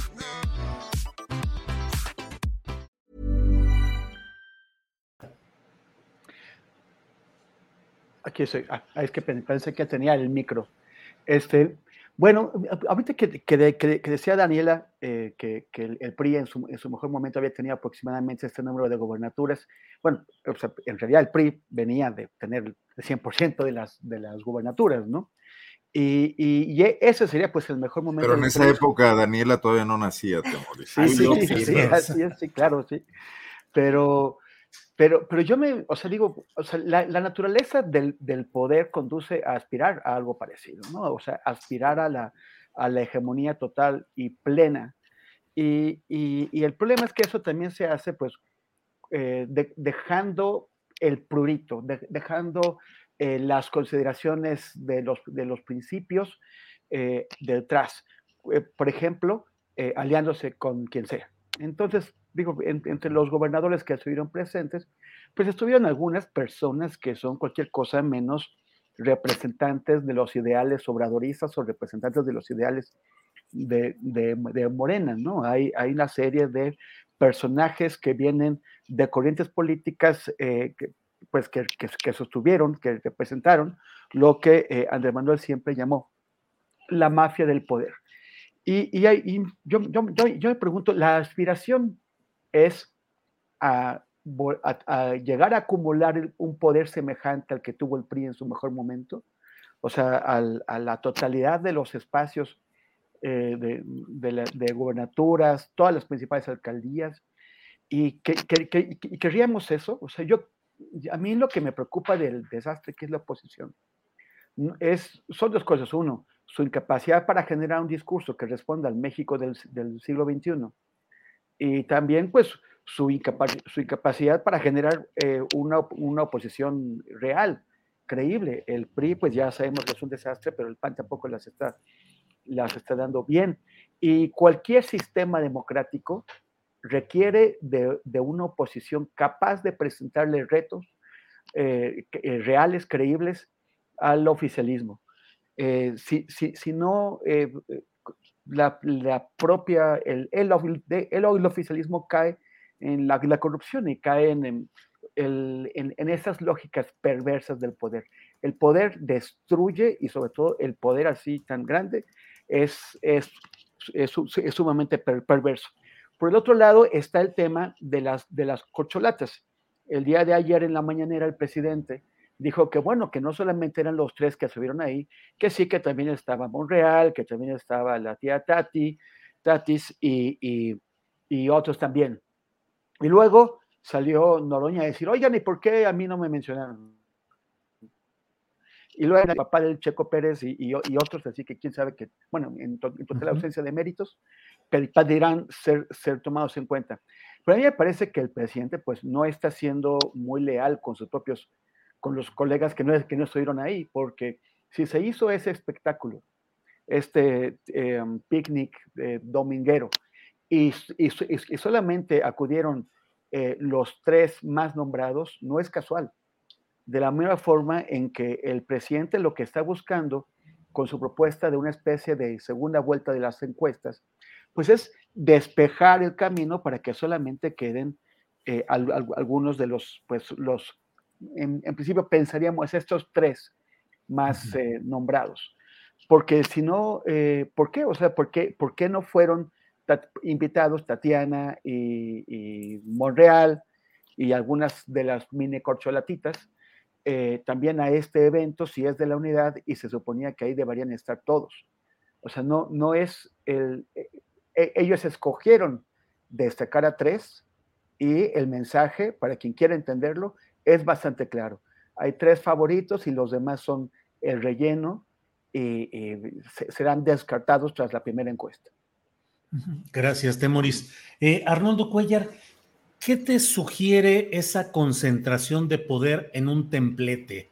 Porque finalmente no solo fue un acto de Mario Delgado, presidente de Morena, con las impugnaciones o las virtudes que le queramos poner, eso es aparte, pero pudo haber sido un acto netamente partidista, pero pareció dar una imagen intencional de lo partidista y lo gubernamental. Secretarias de Estado, pues comenzando por el propio secretario de Gobernación. Una, una impresión, ¿qué, ¿qué, lectura y a la, a, la, a la luz de lo que tú has visto y conocido de campañas electorales, dado que solo Daniela es la muy joven aquí, pero nosotros tenemos ya mucha experiencia en todo esto, ¿qué te sugiere? Ese, sí, ¿qué te sugiere esa imagen de poder en ese templete, Arnoldo?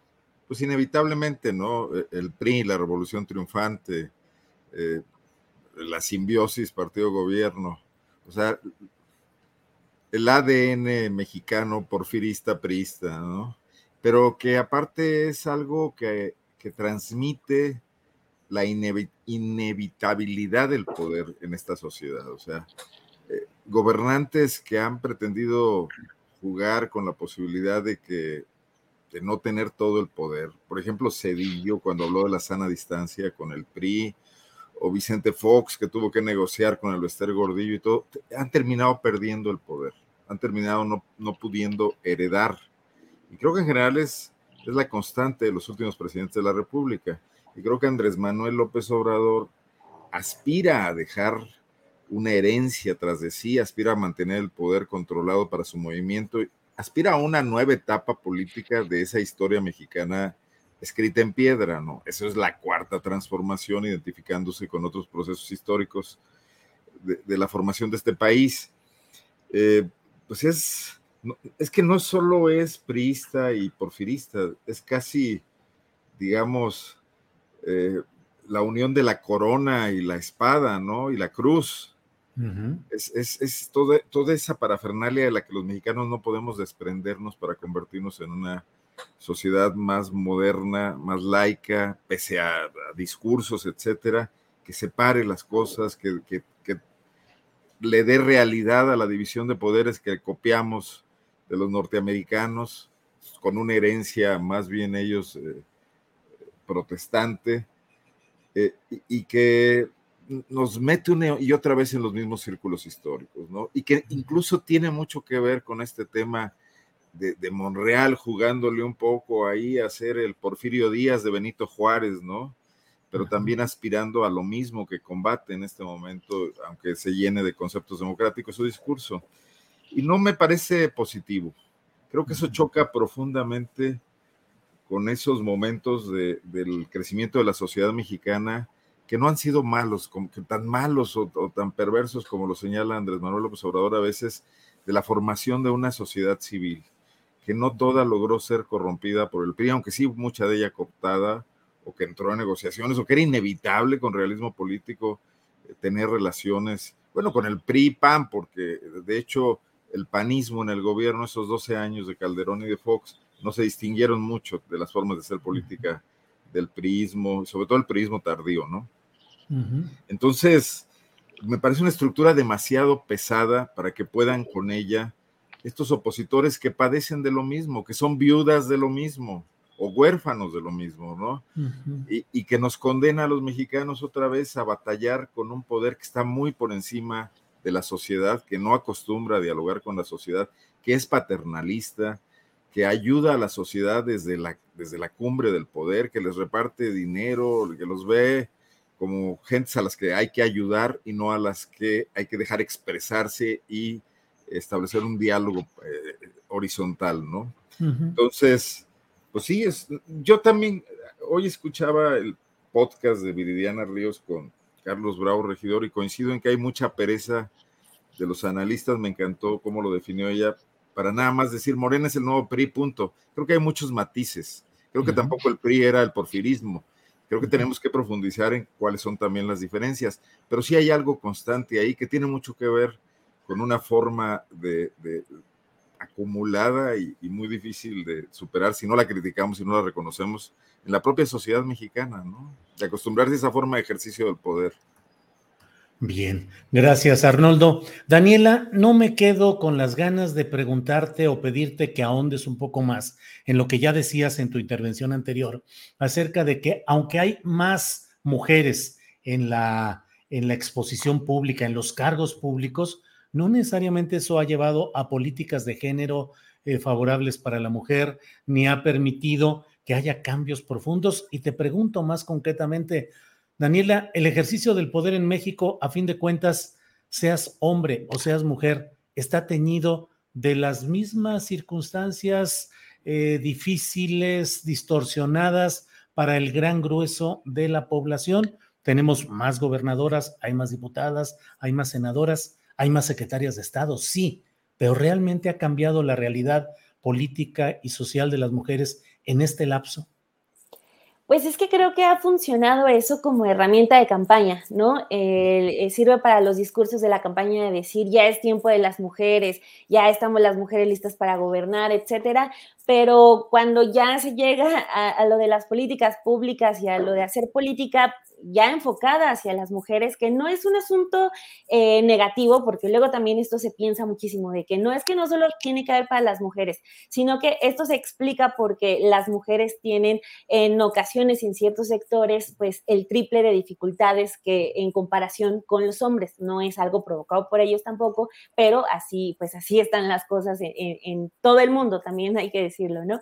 Pero bueno, eh, lo, que yo, lo que yo veo es que sí solamente ya está posicionado el tema de las mujeres en la política muy en las campañas, pero por ejemplo, si nos vamos a las políticas públicas, eh, ¿qué tanto hemos escuchado nosotros en la agenda hablar del sistema de cuidados?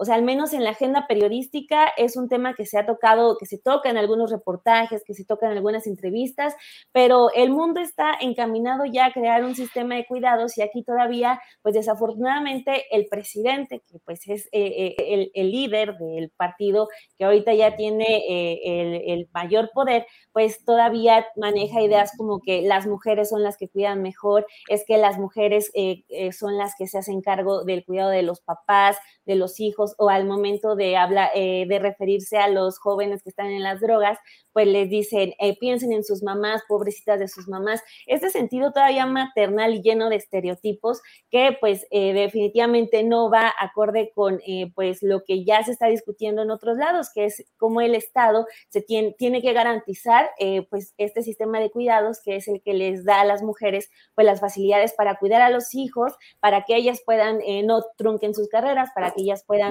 seguir trabajando. Entonces, por ejemplo, lo que pasó en Guerrero, es un asunto muy, muy polémico y muy complicado también, porque pues llega, eh, es la gobernadora, la hija de quien no logró ser candidato, que aparte estaba señalado eh, de acoso, ¿no? Tenía señalamientos de acoso. Entonces, eh, pues llega... De violación, de violación, más graves que de acoso. todavía más grave, sí, es, específicamente hablando de Salgado Macedonio. ¿No? Entonces, eh, pues llega ella, en su campaña todavía utiliza el tema de, de, las mujeres en la política, esto que pues ya es muy, muy repetitivo, y pues eh, llega como ya gobernadora, o sea, el máximo poder que puede tener ella en el estado, y pues, ¿qué ha pasado? Pues absolutamente nada, o sea, eh, hasta ahí todo, todo se apagó. En, la Ciudad de México, pues la jefa de gobierno pues ha hecho los intentos también eh, en cuanto a su comunicación, ah, tiene esos tintes de cómo las mujeres hacen política, pero pues todavía ahí están los datos de feminicidios, como no, la tendencia pues apenas va a la baja, pero muy, muy levemente. Entonces, eso se, refleja en todos los estados, o sea, eh, lo, que, lo que ha avanzado ha sido gracias a los congresos y a, las luchas de, de mujeres feministas, que son algunos cómo ha avanzado la despenalización del aborto, pero es lo que más ha sobresalido. De ahí en fuera, eh, de todas las eh, discusiones solamente se limitan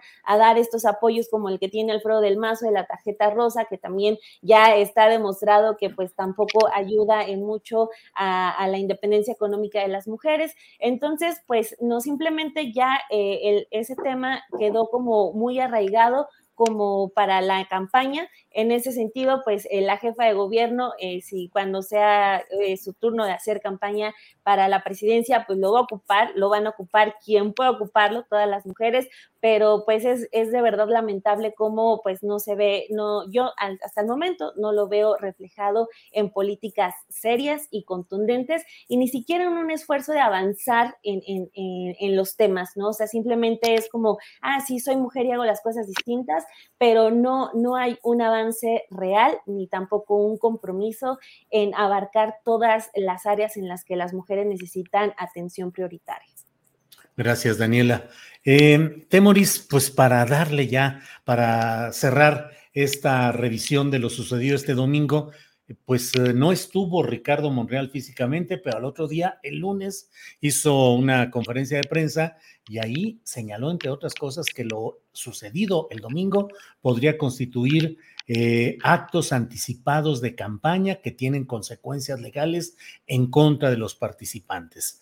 También dijo que desde el poder se pueden construir candidaturas artificiales, pero que al final serían endebles y caprichosas. ¿Crees que el camino político de Ricardo Monreal es irreversiblemente el de salir de Morena y constituirse en un elemento que vaya a restarle fuerza, votos a Morena en 2024, Temoris? Bueno, primero que eso, eh, siguiendo un poco lo que, lo que decía Daniela, em, o sea, es que de, de, pronto es como muy fácil secuestrar banderas, ¿no? O sea, es, es muy fácil. Por ejemplo, el feminismo ha venido sujetando algunas banderas y de, y de pronto vemos, o sea, en la medida en que se ha hecho más popular, vemos una rebatinga por ver quién se monta sobre ellas los ambientalistas han hecho esto, los, los derechohumanistas.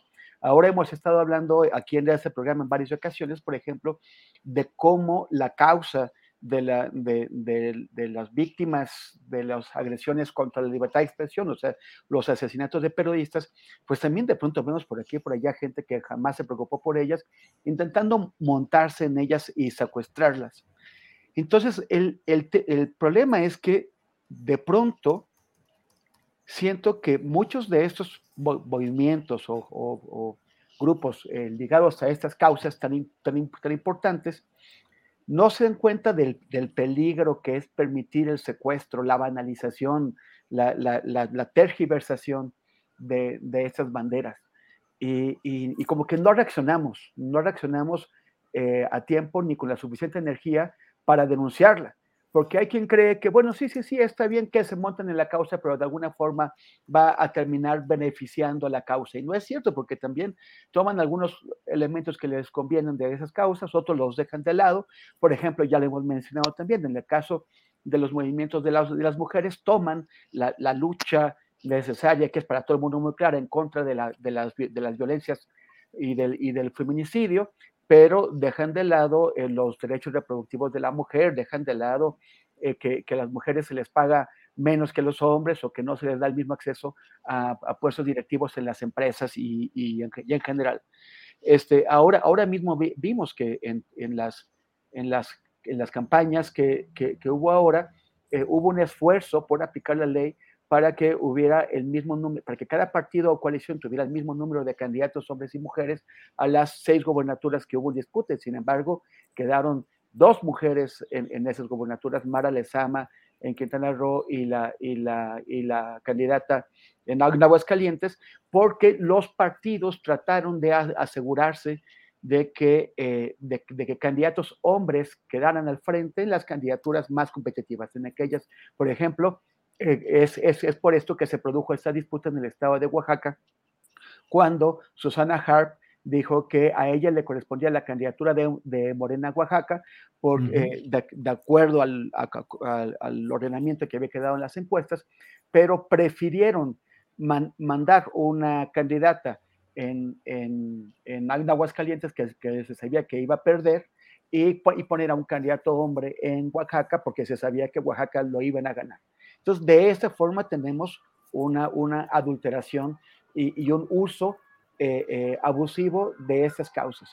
Entonces, yo, yo, creo que hay que reaccionar este, y ser bastante más exigentes al momento de, de eh, observar o, de, o, de, o, de, reaccionar al, a, la, a, la, manipulación de esas causas. Y, y en cuanto a lo de Monreal, este, yo a mí me parece, o sea, la, cosa es, Monreal está intentando elevar el costo eh, de, dejarlo fuera de la, de la, carrera presidencial para ahora sí, por ejemplo, asegurarse eh, la candidatura en, Ciudad de México y algunas otras, o efectivamente está preparando el camino para una, pues cada vez más aventurada salida a la oposición. Porque yo creo que, o sea, si él es un poquito crítico, sabe que no es un personaje que sea popular como para poder competir con, quien quiera que postule Morena.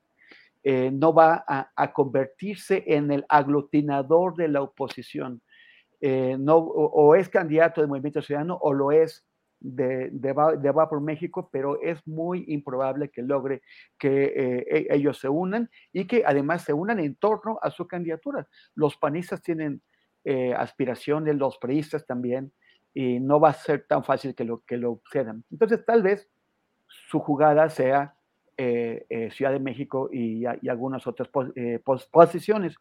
Pero la pregunta es, ¿a Morena le conviene seguir apaciguando a Monreal, a, Monreal dándole cosas? O sea, ahora para que Monreal en 2018 aceptara eh, que no le dieran esta misma candidatura al, gobierno de la ciudad, pues eh, lo mandaron, le dieron nada menos que la presidencia del, Senado y la, la, conducción de Morena en el Senado, lo cual lo, lo, convierte en un hombre clave cuya voluntad es indispensable para hacer avanzar los proyectos del presidente en el Senado. O sea, tiene una capacidad de presionar y de chantajear adentro de la, de la 4T eh, que, que, tal vez está resultando de más, demasiado costosa.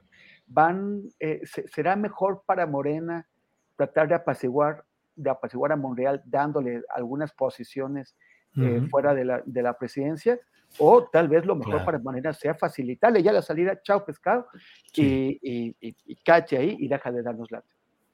Gracias, Temoris. Arnoldo Cuellar, ¿cómo ves el tema de la tal moratoria constitucional?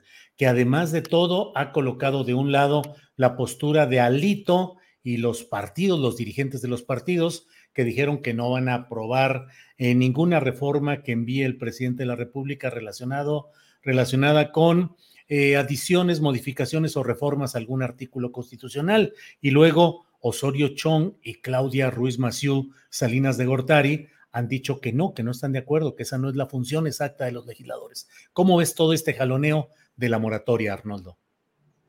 Qué buen tema, pero lo quiero ligar con lo de Monreal también. Sí, adelante. Porque, Bueno, pues, bueno, dijo en tu entrevista que él conoce muy bien al presidente de la República, pero yo creo que también Andrés Manuel lo conoce muy bien a él. Y entonces es una lucha de dos ajedrecistas políticos bastante florentinos ambos, bastante enredados o sofisticados como para que uno sorprenda al otro.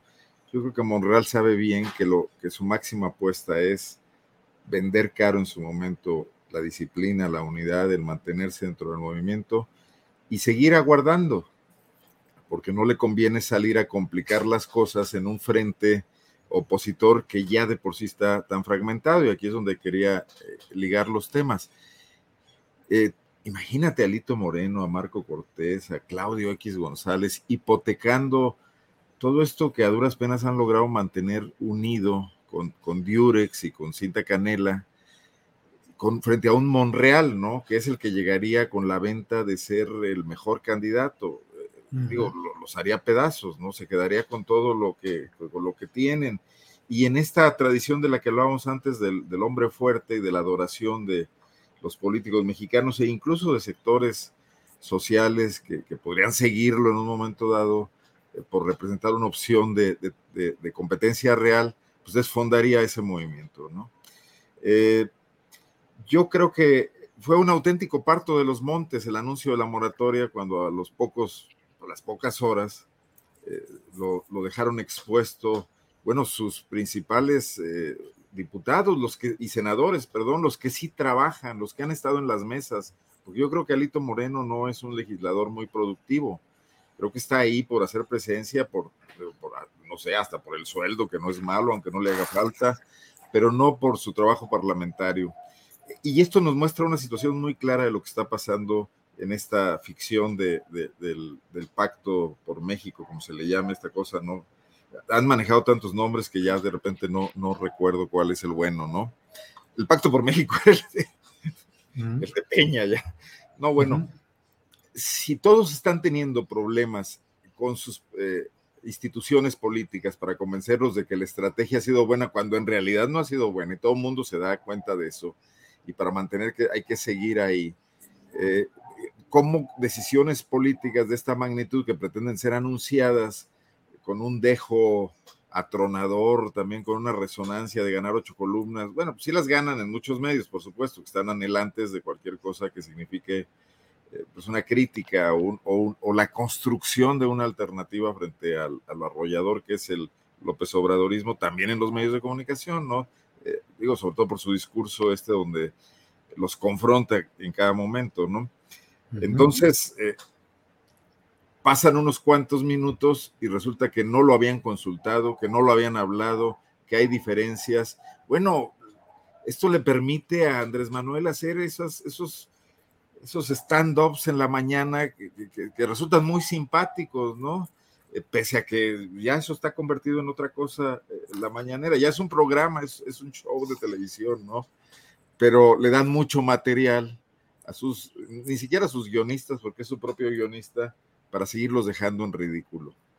Entonces, no le veo, eh, si no va a pasar alguna de las reformas de López Obrador, que seguramente tiene un cálculo de lo que no pase, y que, por ejemplo, el tema este de que priistas y panistas, que tan respetuosos han sido del ejército a lo largo de las décadas, que nunca se metieron con los militares, que nunca los cuestionaron y que hoy eh, pretendan enfrentarse a la decisión de, de, regresar, bueno, de mantener o de llevar a la Defensa Nacional, a la Guardia Nacional, pues eso todavía le restará más, más posibilidades de alianzas políticas, ¿no?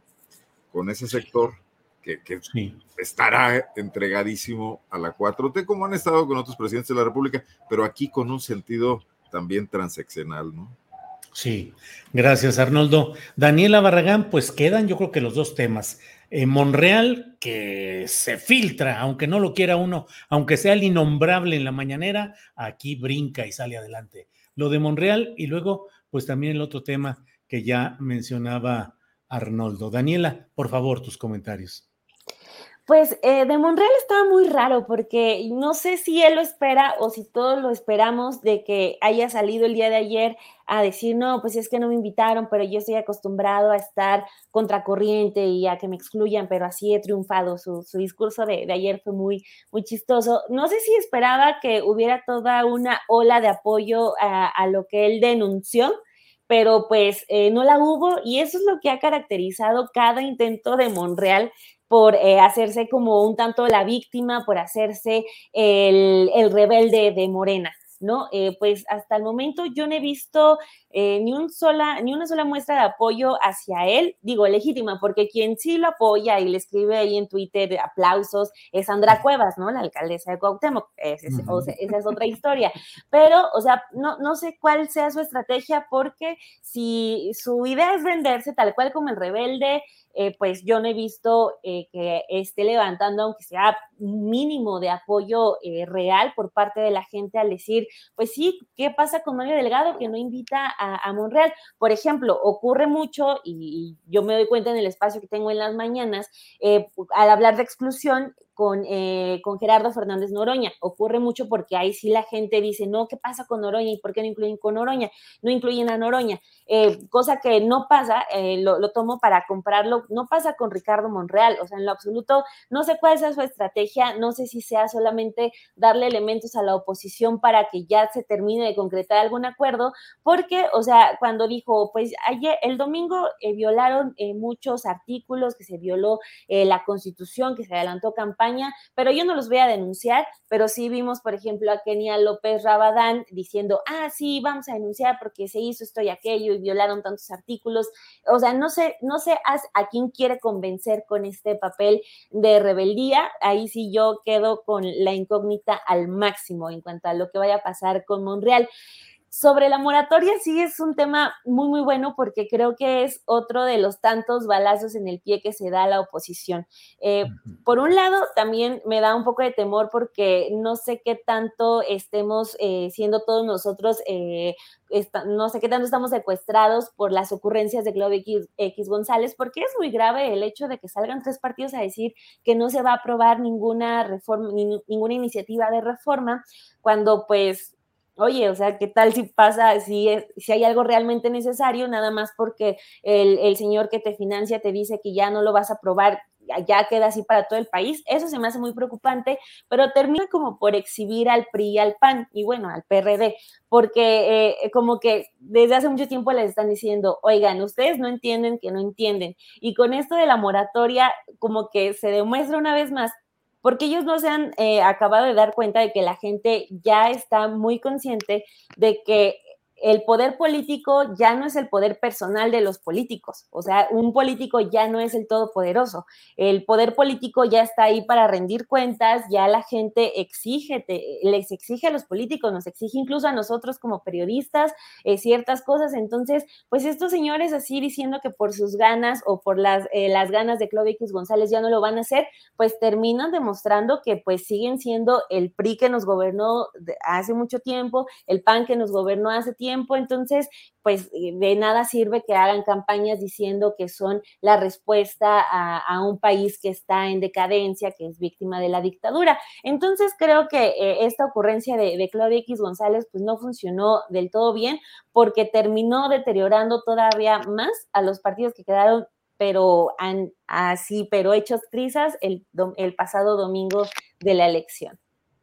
Gracias, Daniela. Em, Temoris Greco, Em, ¿Qué opinas ya, Daniela? Bueno, ha salido ya aquí a relucir el nombre de la alcaldesa de Cuauhtémoc, Sandra Cuevas, que pasó de la unificación cromática del blanco y quitar la rotulación urbana, popular, artística, que en algunos casos era, a poner el otro día una concha de bimbo ahí como un anuncio que afortunadamente ya fue retirado. Pero, ¿qué opinas de esa de esa pelea política que se está dando ahí y en la cual nuevamente un tribunal ordena la destitución de esta alcaldesa, aunque desde luego ella todavía tiene espacio para recurrir jurídicamente y tratar de echar abajo esa designación. ¿Qué opinas de este personaje tan peculiar, Sandra Cuevas, y sus batallas cromáticas, alimenticias y judiciales, Temoris? Bueno, antes es que no, no, me, no, no me tocó hablar sobre la moratoria y quería hacer un comentario. Arnoldo, bueno, ¿qué hacemos? A ver, le dice uno aquí a Temuris, oye, que este tema es bla... No, no, hombre, no te creas. Pero es que quería comentar la moratoria, no, no, no, no, no, adelante, adelante, lo que Cancha libre. ¿Eh? Este, no, bueno, sobre el tema de la, de la moratoria, yo creo que se están, que, se, que ellos están revelando de, de manera bastante torpe las costuras de su coalición. O sea, ¿para qué, ¿para qué sirve la moratoria? ¿Es realmente un mensaje al gobierno de México o están las dirigencias del PRI y del PAN haciendo todo lo posible por eh, evitar que sus propias huestes, que, sus colegas, que sus eh, correligionarios les, les cobren la, factura de, sus derrotas y los, y los saquen de la, de la, dirigencia y posiblemente también rompan esa coalición? Porque ellos acaban de, de, al anunciar esta moratoria, lo que en realidad están haciendo es tirar a la basura una, una carta eh, eh, de, de, imagen muy, muy importante, que es la simulación de la apertura a la negociación o al diálogo. Por ejemplo, durante la discusión de la, de la reforma eléctrica, ellos se inventaron una serie de puntos, ahí los juntaron, porque en realidad eh, no estaban de acuerdo ni tienen por qué estar de acuerdo, no, no eran puntos destinados a materializarse en, en, en una eh, reforma auténtica, sino el, el objetivo de presentar este decálogo de puntos era tratar de poner en evidencia que Morena no iba a dialogar con ellos, no iba a discutir, no iba a negociar nada, y en cambio ellos, a pesar de todas las maldades que dicen haber sufrido, eh, sí estaban dispuestos a negociar con Morena y, entonces de esa forma la exhiben. Entonces, pero están, ahora ya, ya es una moratoria, ya, o sea, lo, lo que quiso hacer en, su momento Andrés Manuel y, quisieron también hacer los, los dirigentes de, Morena en el Congreso fue evidenciar lo contrario, que la oposición dice que no a todo porque, porque no. Y ahora es lo que están anunciando. O sea, exactamente lo que habían tratado de exhibirlos haciendo, que van a decir a todo porque no y nada más porque no. O sea, les eh, Andrés Manuel podría proponer ahora, o, o los dirigentes de Morena en la Cámara, podrían proponer eh, la reforma que más les gustara al PRI y al PAN, pero ellos ya dijeron que van a decir que no a todo. Es una oposición, sí que, eh, porque sí, eh, intransigente, sin voluntad de, diálogo. Y, además, en la otra contradicción en la, que caen, ellos llamaron, dijeron que el, el, referéndum, bueno, o la consulta de revocación de mandato no era necesaria porque querían que Andrés Manuel terminara pero querían que Andrés Manuel terminara su periodo, o sea, que, termine eh, su periodo un presidente con el que no van a hablar, al que no le van a aceptar absolutamente nada, con el que no van a negociar nada. Entonces, ¿qué, qué es lo que realmente están haciendo? es, es para consumo interno. Son maniobras de control de daño, de, daños para, eh, para lograr que, sus, que Marco Cortés y Alito eh, no sean destronados por sus compañeros. Y en cuanto a lo de Sandra Cuevas, pues qué decir de esa señora, es que no tiene, eh, de la misma forma en que no, no tiene control de, de, su, de sus expresiones, en que no cuida su imagen pública, en que está desatada dándole rienda suelta a un ego eh, muy superior al, ladrillo en el, que, en el que está su vida, eh, tampoco respeta ninguna norma. O sea, es realmente uno, un personaje, suele ocurrir que a los políticos, que los políticos sufren de megalomanía, pero un poquito de entrenamiento en la política les permite ponerlo más o menos contra esa, esa, esa, megalomanía para no exponerse demasiado, para no caer ellos mismos víctimas de la megalomanía. En el, en el caso de Sandra Cuevas es exagerado. Entonces, no respeta normas. Eh, no, no, no respeta, o sea, fue a cerrar ese deportivo, el Deportivo Guelatao, a mí me lo, o sea, yo conversé con algunas gentes que me decían, pues que el, el, deportivo estaba perfectamente bien. Esa señora se inventó los presuntos dictámenes que hice tener, que había un riesgo y que ahora le dijeron que siempre no, que ahora es bajo riesgo. Y, y el, el, tema de arrasar con la creatividad de, de, la gente que vive en esta alcaldía Cuauhtémoc, tanto, tanto una de, de corte más popular, la de los rotulistas, como también eh, las expresiones de grafiteros y de, y de otros tipos de, de artistas que, que con, con, estudios formales con, en la, en, en, de, de, artes plásticas y, y que y ella ha arrasado con todo porque sí, pero además comercializando, pasándose las normas por el arco del triunfo, comercializando lo que puede, poniéndoles anuncios a los letreros de las calles o la dona que acabas de mencionar, que es... concha. perdón, la concha, que es difícil entender en qué cabeza cabe que, eh, que eso, eso es un monumento, lo presentaron como un monumento, y ponen una, una dona en un, en un recinto protegido, en un espacio protegido eh, por las leyes de patrimonio, y, y, y, como, como, por qué, y, lo que tampoco queda claro, cómo se están haciendo o sea, eh, ¿quién está cobrando por esto? ¿Quién, le, quién les cobra a los comerciantes por anunciarse en los letreros de las calles? ¿O quién le cobra a Bimbo por poner este, esta concha? Eh, ¿Con qué procedimiento se hace eso? ¿A dónde va el dinero? A mí me parece que realmente es como si ella quisiera buscar que la destituyeran, pero al mismo tiempo los procesos pues no son tan rápidos como necesitamos los habitantes, los residentes y quienes eh, pagamos impuestos en la alcaldía Cuauhtémoc. Porque en lo que se, el, este, estas decisiones son impugnadas y se hace proceso legal, pues vamos a acabar teniéndola mucho más tiempo del que, eh, del que o sea, o sea, va, va a, a, causar más daño que el que podría hacer si, si ya la sacaran de ahí. Claro. Gracias, Temoris. Bueno, pues son las 2 de la tarde con 49 minutos, así es que eh, si no me fallan los cálculos, tenemos oportunidad para una, un postrecito, cada cual de unos tres minutitos. Así es que Arnoldo Cuellar, por favor, de su ronco y barbado pecho, lo que usted desee, por favor. Tomen el tiempo, por favor. Cha, cha, cha, ya empieza aquí. Corre tiempo. Eh, un poco ligando lo de Sandra Cuevas, de, cualquier manera creo que son políticos que le apuestan a eso precisamente, a estar en boca de todos, a estar en las redes sociales, a construir, ya los hemos definido aquí como tiktokeros, etcétera. Eh, hay muchos ejemplares, aparte de los de Nuevo León, en Guanajuato tenemos al alcalde de la capital del estado, que quería construir el nuevo Museo de las Momias y que hace videos y sale con raperos, etcétera, y que ven cómo se miden y su popularidad aumenta y la polémica les ayuda no hay ideas, no hay planteamiento de otro tipo, simplemente estar permanentemente en, la cresta de la ola eh, publicitaria. Y, creo que les hacen mucho el juego quienes los combaten, como lo ha hecho eh, la jefa de gobierno de la Ciudad de México con, con, Sandra Cuevas, porque les, les dan la oportunidad de construirse como rivales, como alternativas políticas, como alter ego eh, como también de repente pasa, creo que es a lo que está apostando Monreal al interior de Morena. El presidente de la República eh, y sus hombres o mujeres fuertes en este caso, también construyen sus antagonistas en la medida en que han desaparecido los partidos políticos, eh, está quebrada la institucionalidad y debemos tener cuidado con eso, porque estos políticos pueden también aprovecharse de esa situación para seguir volviendo la política a este circo, ¿no?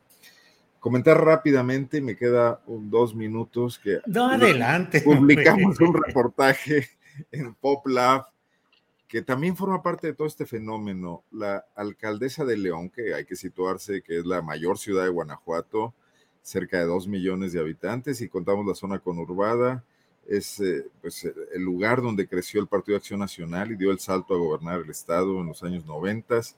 En Guanajuato los políticos de antaño siempre decían León da y quita. Bueno, la alcaldesa actual, Alejandra Gutiérrez Campos, muy cercana al dirigente nacional del PAN, a Marco Cortés, fue su compañera diputada y hoy la ha hecho por decisión eh, que le, pertenece exclusivamente a Marco, la dirigente o líder de la Asociación Nacional de Alcaldes del PAN.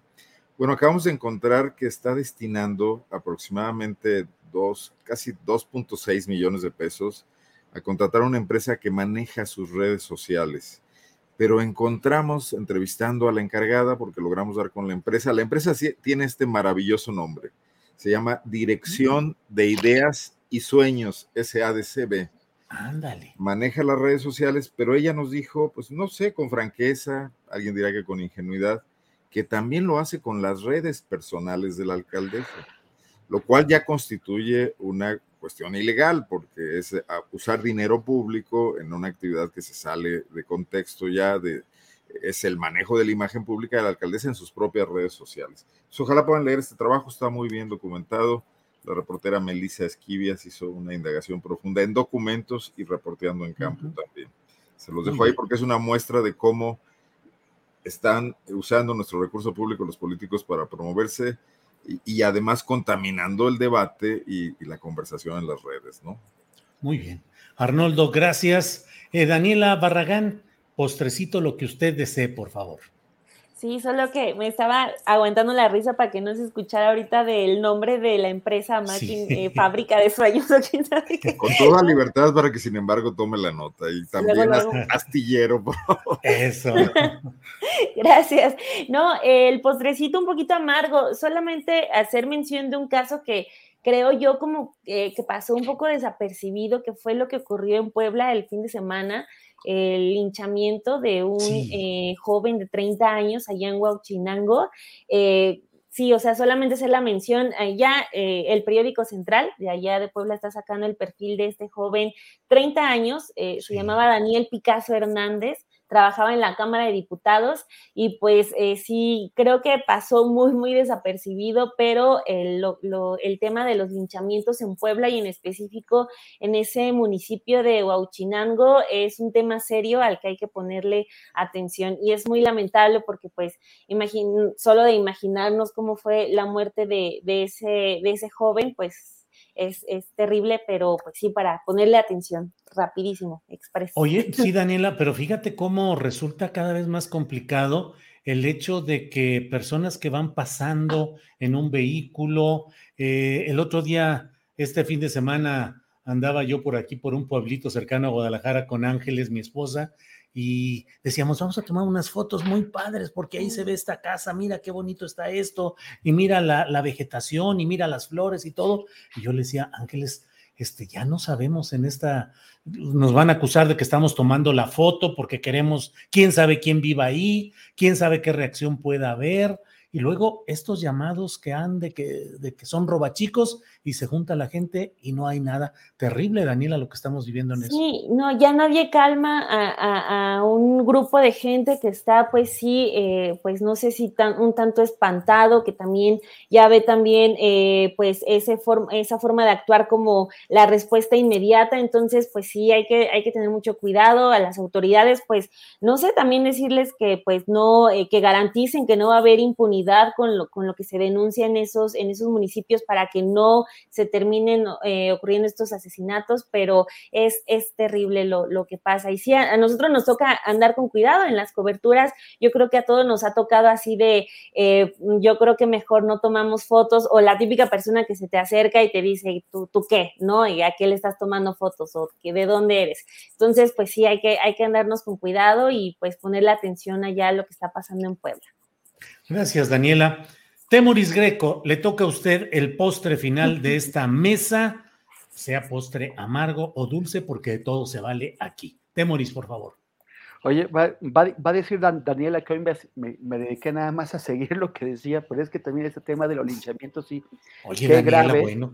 Sí, no, pero sí, me, acordé que eh, hace unos años estábamos con el equipo de Ojos de Perro, fuimos a un lugar, a, un municipio, al municipio más pobre del estado de Puebla, el, el Oxochitlán, en la Sierra Negra, y andábamos un poco perdidos, nos, eh, nos paramos en una tienda a preguntar, y nos, dijo, ah, sí, sí, este, bueno, pasando al municipio donde acaban de linchar a los, a los encuestadores, ahí a la izquierda. Y, luego nos, nos, dijo la chica, ustedes no son encuestadores, ¿verdad? Y nosotros, oh, pero somos periodistas y venimos a filmar. Y, y pues está grave porque realmente eh, también, el, eh, o sea, como dice Dani, el, el oficio periodístico en, también por ahí estamos encontrando cada vez más riesgos, sobre todo los, los compañeros que suelen cubrir eh, poblaciones pequeñas o lugares que, que, pueden tener antecedentes o que de pronto ellos pueden ser los, los primeros. Hace unos años ocurrió aquí en, Ciudad de México, en Tláhuac, el linchamiento de, de, dos policías y en aquel tiempo hablábamos de ello como algo excepcional y ahora pues ya es la, la norma. Eh, bueno, solo como postecito quería, quería comentar que está, que, ojalá le, le pueda poner al público atención a lo que va a pasar este domingo en Colombia, porque verdaderamente es muy interesante. Colombia es el de los países medianos y grandes de América Latina, es el único que nunca ha tenido un presidente de, de, izquierdas. Y esto no es casual, porque ellos tuvieron un, modelo, un sistema político, tienen un sistema político, que antes estaba, pues, eh, se, lo, se, lo, repartían los liberales y los conservadores, o sea, los, el centro derecha y la, y la derecha, y después ha habido un proceso de fragmentación, pero digamos que sigue la premisa básica de ese sistema político ha sido siempre mantener a la izquierda lejos de la presidencia. Y los movimientos guerrilleros servían como pretexto para esto. O sea, las eh, Fuerzas Armadas Revolucionarias de Colombia, su, su existencia era utilizada para, eh, para perseguir y asesinar a líderes sociales, aunque no tuvieran absolutamente nada que ver con la, con la con, la, con, la, con la guerrilla, a exterminar partidos políticos. Hubo un partido político que se llamó Unión Patriótica y mataron a casi todos sus miembros. Hubo más de 2.000 asesinados ahí. Mataron a sus candidatos, los hicieron pedazos. Y, siempre la, presencia, o sea, la guerrilla fue utilizada como el argumento para llamar terroristas a todos los izquierdistas y de esa forma eh, mantenerlos lejos del poder y aplastarlos las FARC se, desmovilizaron, el, gobierno actual intentó descarrilar el acuerdo de paz con las FARC, no lo logró, eh, eh, pero, ahora ya, ya la guerrilla ha dejado de ser eh, ese factor de chantaje o esa justificación. Y por primera ocasión parece que un candidato de izquierdas, Gustavo Petro, que ya estuvo cerca de ganar, el, hace cuatro años tuvo el 41% de los votos, ahora está empatado en las encuestas con un señor que también viene, un, un, empresario raro, medio misógino, medio eh, violento, que se llama Rodolfo Hernández, que fue alcalde, pero es pues es un señor muy raro que además es, ya es mayor y sin embargo su éxito es haber hecho campaña en TikTok. Él no, no se presenta en mítines, no va a debates.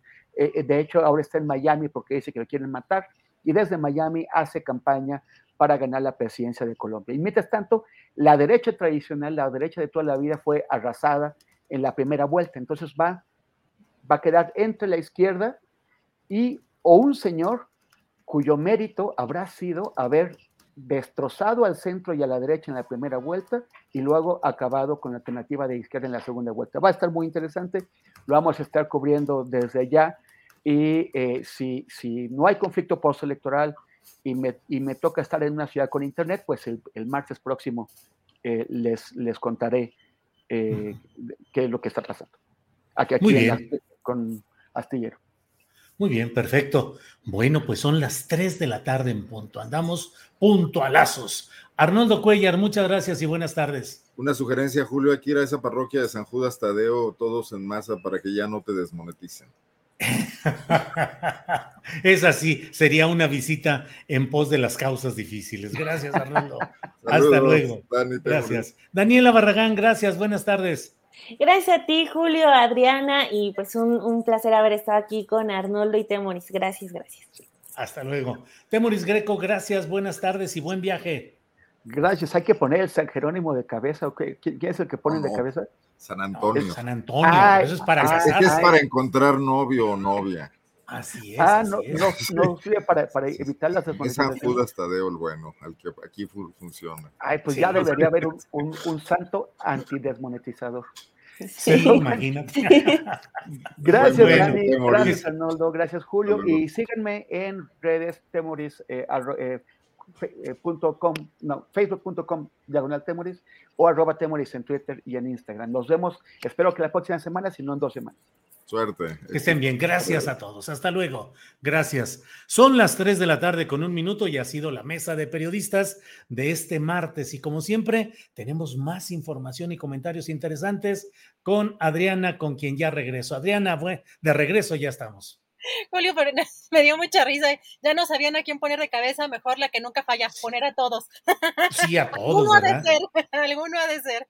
En Morelia hay un restaurante famoso porque tiene un cuartito, o sea, tiene, eso es como una casa y están ahí las mesas en lo que eran los cuartos de esa casa, pero uno en particular lo tiene con un montón de San Antonios de cabeza, pero estamos hablando, no sé, de 100, 150, de todos tamaños y de todos, ahí los tienen y además tienen, creo, una, una libreta a la entrada para que uno se apunte y diga si es que le pides algún milagro de esos a San Antonio, que bueno, es el cazador con ese. O sea, entras y sales ya casado. Sí, casi, casi.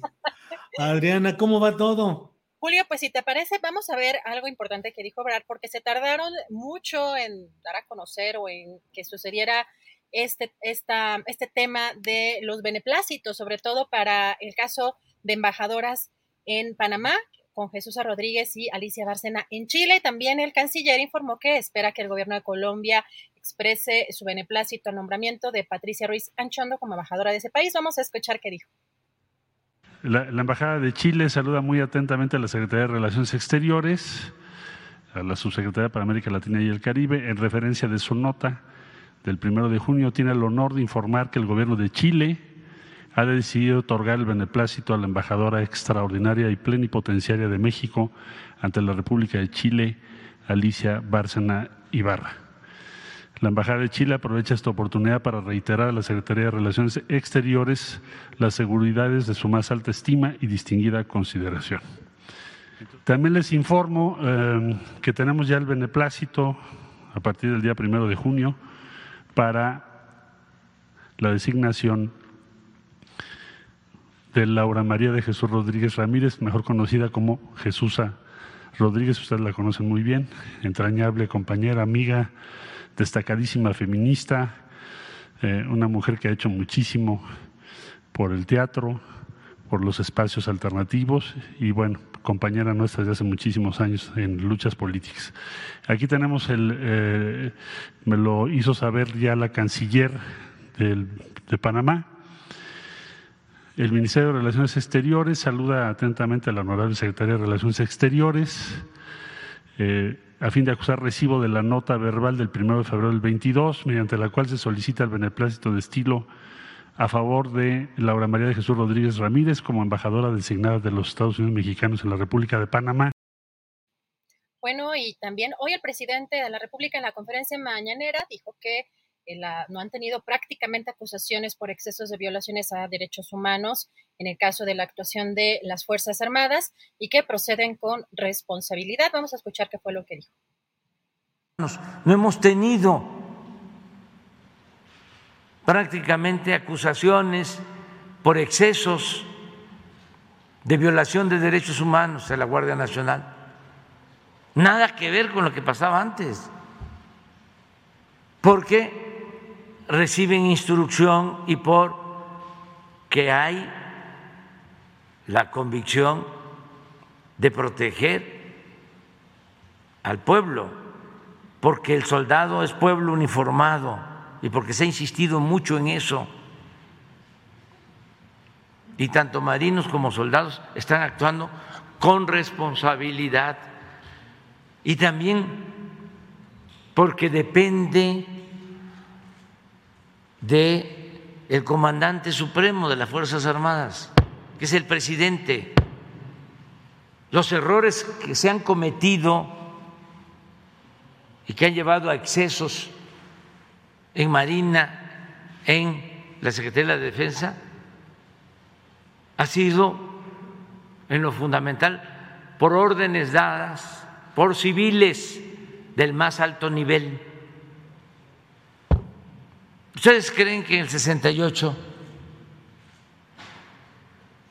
fue Marcelino García Barragán el que tomó la decisión? que era secretario de la Defensa? ¿O fue el finado Gustavo Díaz Ordaz? ¿Quién tomó la decisión? Julio, y fíjate que luego de estas declaraciones, la, el Centro Pro eh, DH, eh, fíjate que puso este tweet, este comunicado de prensa, donde señala que a tres años del despliegue de la Guardia Nacional para actividades de control y contención migratoria, entregaron a la Suprema Corte de Justicia un amicus respecto a la acción de inconstitucionalidad 62 diagonal 2019 presentada por la Comisión Nacional de Derechos Humanos.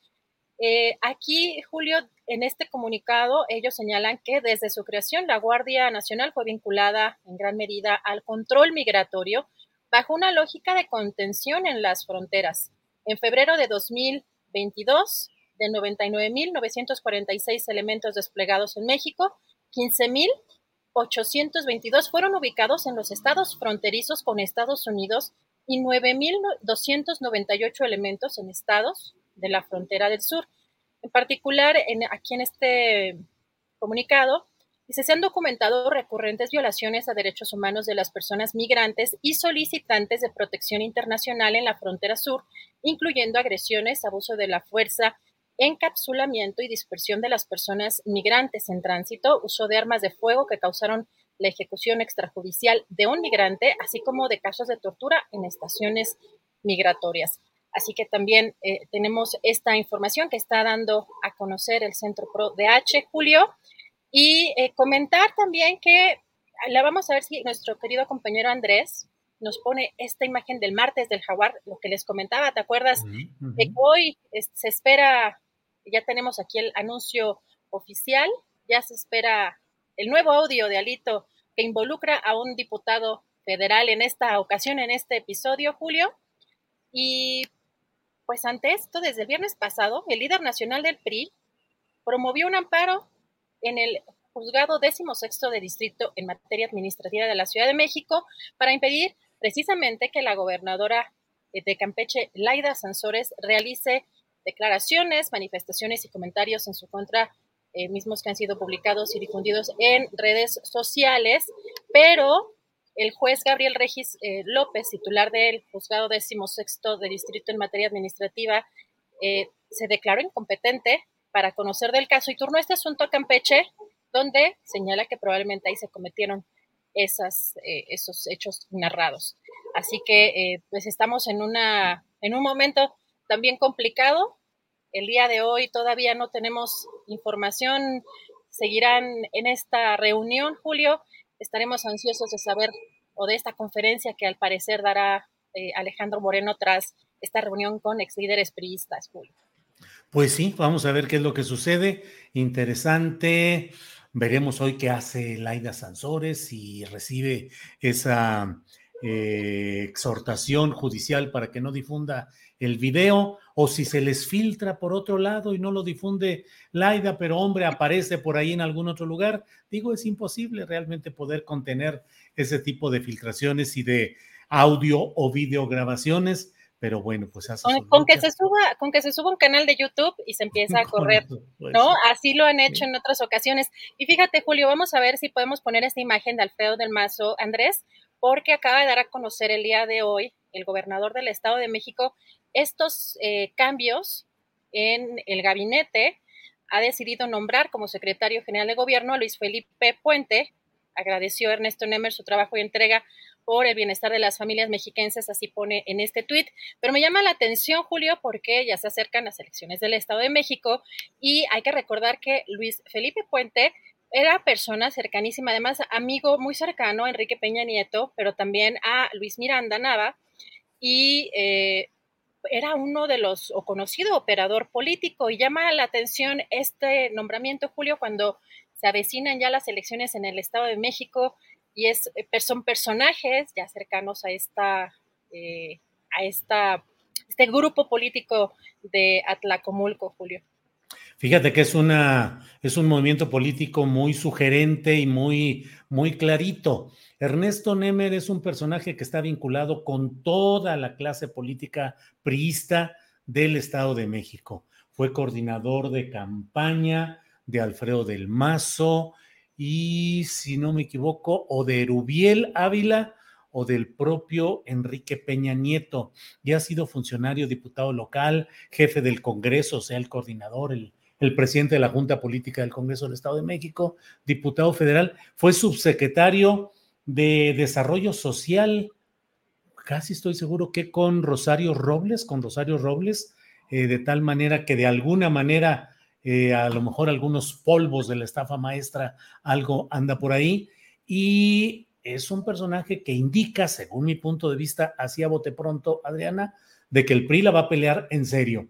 Si el candidato fuera otro, podríamos decir, eh, es un candidato que puede doblarse, que puede arreglarse, que puede ser eh, así como lo fue José Antonio Mide, candidato presidencial, que era un candidato que realmente no, no convocaba y no parecía dispuesto a resistir o a pelear de verdad. Ernesto Nemer es representante de la clase política tradicional del prismo en el Estado de México, relacionado con eh, Peña Nieto, con Erubiel Ávila y con el propio Alfredo del Mazo. Será secretario general de gobierno y lo sustituye esta persona, Luis Felipe Puente, que como bien dices, también tiene relaciones con eh, estos, el, el, que fue subsecretario de gobernación, Luis Miranda Nava, y con grupos políticos del Estado de México. Así es que pareciera, Adriana, una respuesta en concreto al mitin del domingo, donde Morena dijo, aquí vamos. Bueno, pues hoy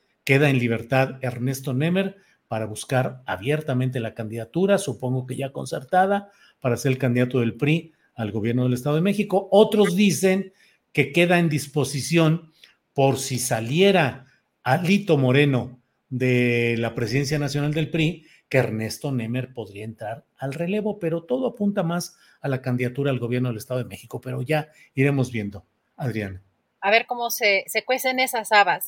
Sí, sí, sí, habas, habas complicadas, pero yo creo que sí es una, es una postura de decir, va un gallo muy relacionado con todos los grupos y que no lo van a poder doblegar a que decline o que no haga campaña o bla, bla, bla. Pareciera pues ahí que el PRI dice, ahí vamos con un candidato fuerte al estilo de ese prismo del Estado de México, Adrián. Por lo pronto, tanto el secretario de Gobernación, Adán Augusto López, como la, jefa de gobierno, Claudia Sheinbaum, ya han dicho que no se violó ninguna ley, que no se violó absolutamente nada el fin de semana en este, en este evento que, hicieron. Y vamos a ver muchas más respuestas a todo esto que está sucediendo, esperando también eh, de manera importante qué es lo que dice tras esta reunión que no sabemos todavía si ya terminó o siguen allí, Julio, pero seguramente en la noche cuando estés en tu videocharla ya tendremos allí toda la información. Así es. Bueno, pues si no hay ninguna otra cosa, Adriana, pasamos a darle las gracias a nuestra audiencia, a quienes nos han acompañado en esta emisión. Gracias a la tripulación astillero y Adriana, pues listos para preparar nuestro programa del siguiente día. Gracias, Adriana. Gracias, Julio. Gracias a todos. Buen provecho hasta mañana.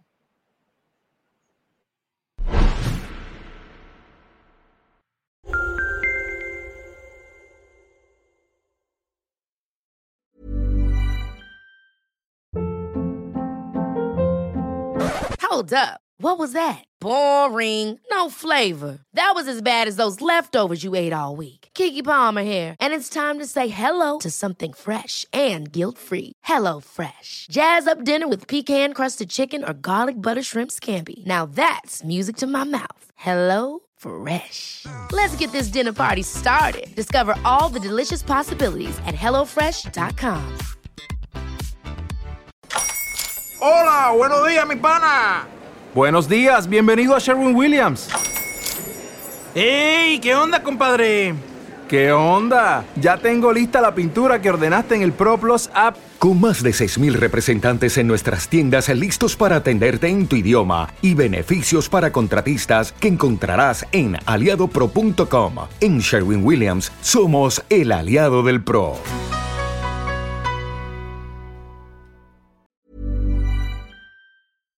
Para que te enteres del próximo noticiero, suscríbete y dale follow en Apple, Spotify, Amazon Music, Google o donde sea que escuches podcast. Te invitamos a visitar nuestra página julioastillero.com.